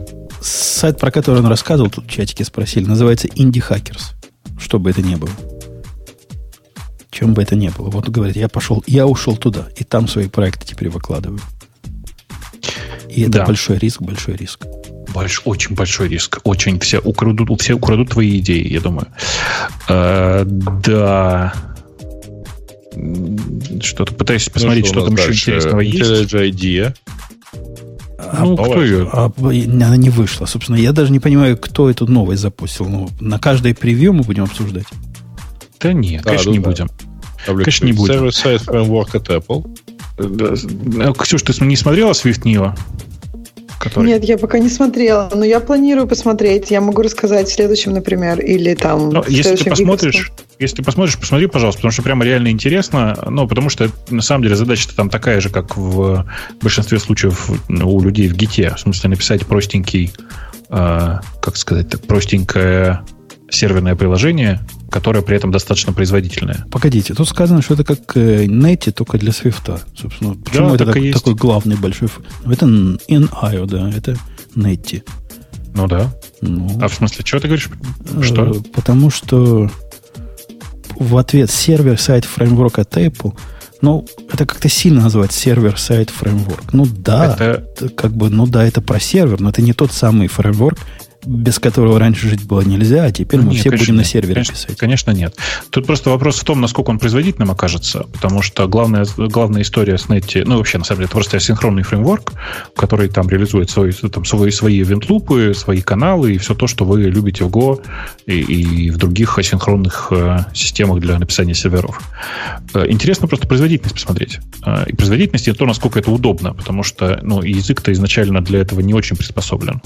И в Go просто есть много сахара прямо внутри языка. А тут я прям даже не смотрел вообще еще ничего. Ну, Зато, в, э, Жень... в Go такой фреймворк, собственно, и не нужен, по большому счету. Да, да. Не, ну, в смысле, Потому Go это и Go есть под такой это фреймворк. заточен, да. Go это и есть такой фреймворк. Э, Я хочу сказать, что я единственное, что посмотрел в, в, этом, в этом самом э, Swift и страшно порадовался, это то, что, Жень, мне кажется, ты оценишь. У них прям готовые докер-файлы для того, чтобы э, делать свои образа, с, ну, типа, чтобы сразу в, в, в докере все было. Все как у людей. Все, как у больших. Меня просто обсуждение вот этого вопроса удивило у нас тут в комментариях. Тут говорят об этом так, что вот, вот наконец-то. Наконец-то мы раньше на C, C++ писали, теперь будем и JVM мучились, теперь сможем и на Swift. Это не про то. Это вот од- одна, э, один кусок сетевой функциональности вам представили. NIO. Новое IO такое. Все, больше ничего. Оно же Ну, Просто даже без... этого да. не хватало, и как бы мне кажется, Да. поэтому это big deal. То есть это было таким, знаешь, немножко блокером для того, чтобы сервер-сайт, А когда этого было? Ну, Ну, было... Не, не, не, было, уже было, куча- куча- была синхронная только коммуникация, больше никак Сейчас- нельзя было. Не, нет, было Нет. куча маленьких написанных фреймворков, просто о них писала не Apple. Тут весь шум из-за того, что это выложено на гитхабе самого Apple. Вот мне кажется, такая ко- более кохерент картина. То есть Ну, раньше конечно. это все можно было ручками, конечно, подписывать себе, а сейчас более такой концепт. Ну, Окей. Окей. это, это, это, это. Что там еще было у нас? Я пошел смотреть, что там еще такого. Дальше там вопрос про э, какие книжки прочитать. Ну, тоже это, Слушай, их такое надо количество, и мы столько раз их, столько раз их обсуждали. ну, в принципе, да.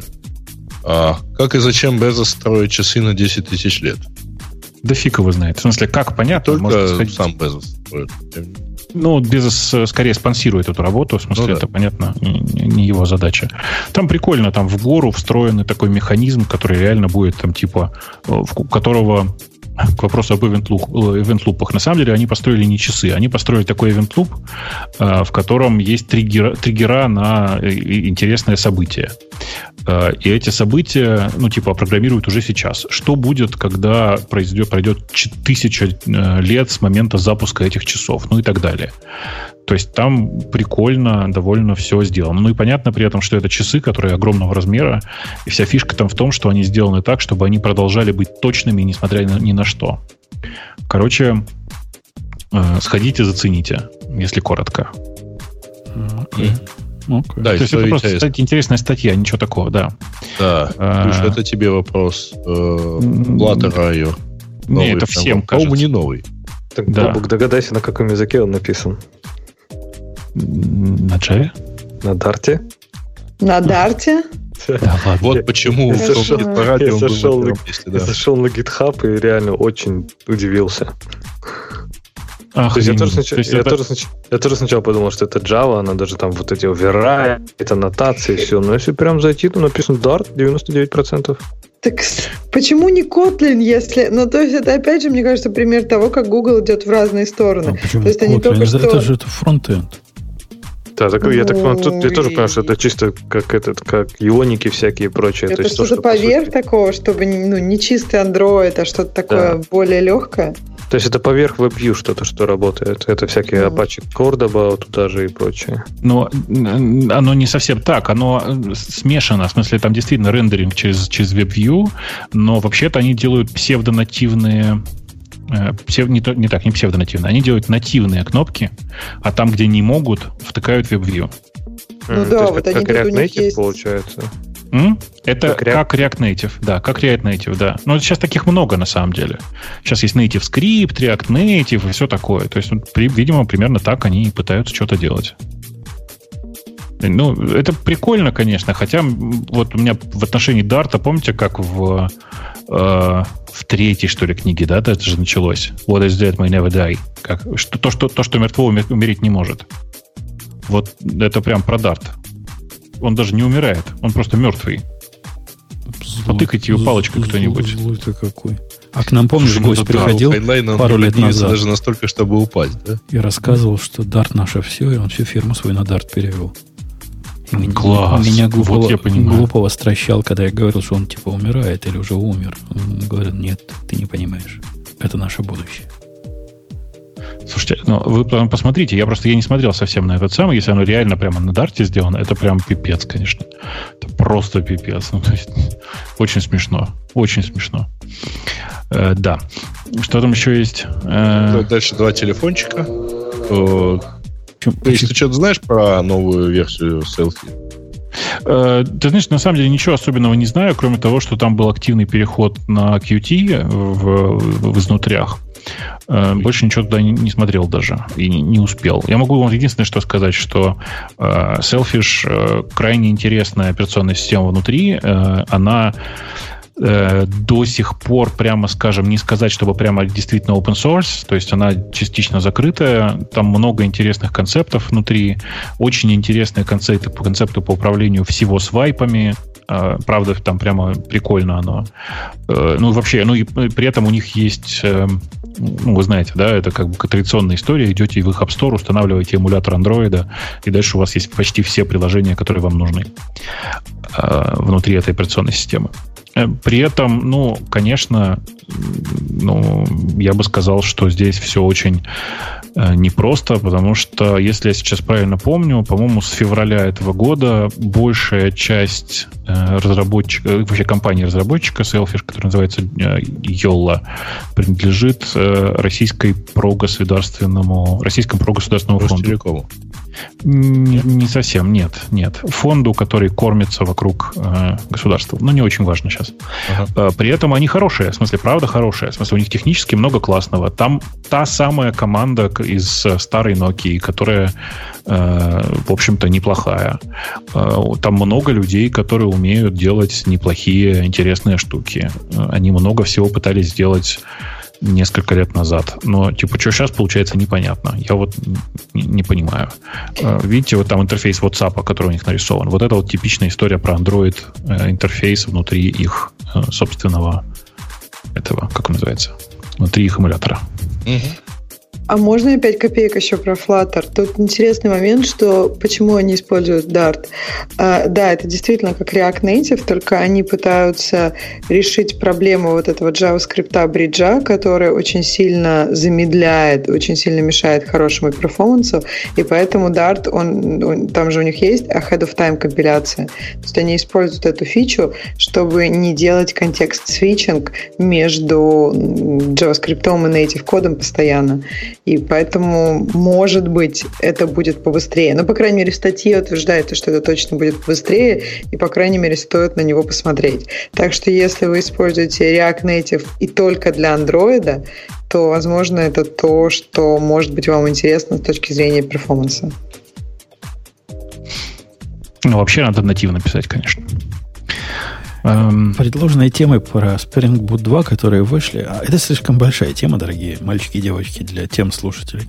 И у нас она сегодня была в темах, но ну, вторую такую тяжелую после, после dependency management мы бы не потянули. Бог бы совсем заснул. Мы ее перенесем на следующий гиковский выпуск обязательно. И обязательно пригласим представителя той черной стороны. А я, я подготовлю Так вот, слайды. Да, да, готовь, готовь. Будешь, будешь докладчиком. Э, Это тот самый выпуск, когда Ксюша нам расскажет про кавку. В том числе. а я пока полистал вниз, и вы знаете, там больше ничего интересного, к сожалению, нет. Ага. Э, ну что? Грусть. Ну, почему же грусть? Это, это означает, что мы хорошо поговорили. Мы почти как в вашем выпуске, Ксюша, поговорили на два с половиной часа. Ой-ой. Да, А у мы- нас будет по- после следующего выпуска, там только мужики же, да? Мне не приходить, отдыхать. Как так? А поздравлять? Ну, как? Мы... Мы, тебе, мы, тебе, мы тебе можем подарить, э, купить с Амазона. Знаете, там есть такой специальный агрегат, который помогает девочкам писать стоя. А, Я думал, Вовк, что-то приятное. Спасибо это, большое. Мне казалось, ну, подожди, а зачем еще просто? В чем, в чем идея? Это мне казалось, что это как раз главное, чем мужчины давляют над женщинами. Все остальное это ерунда.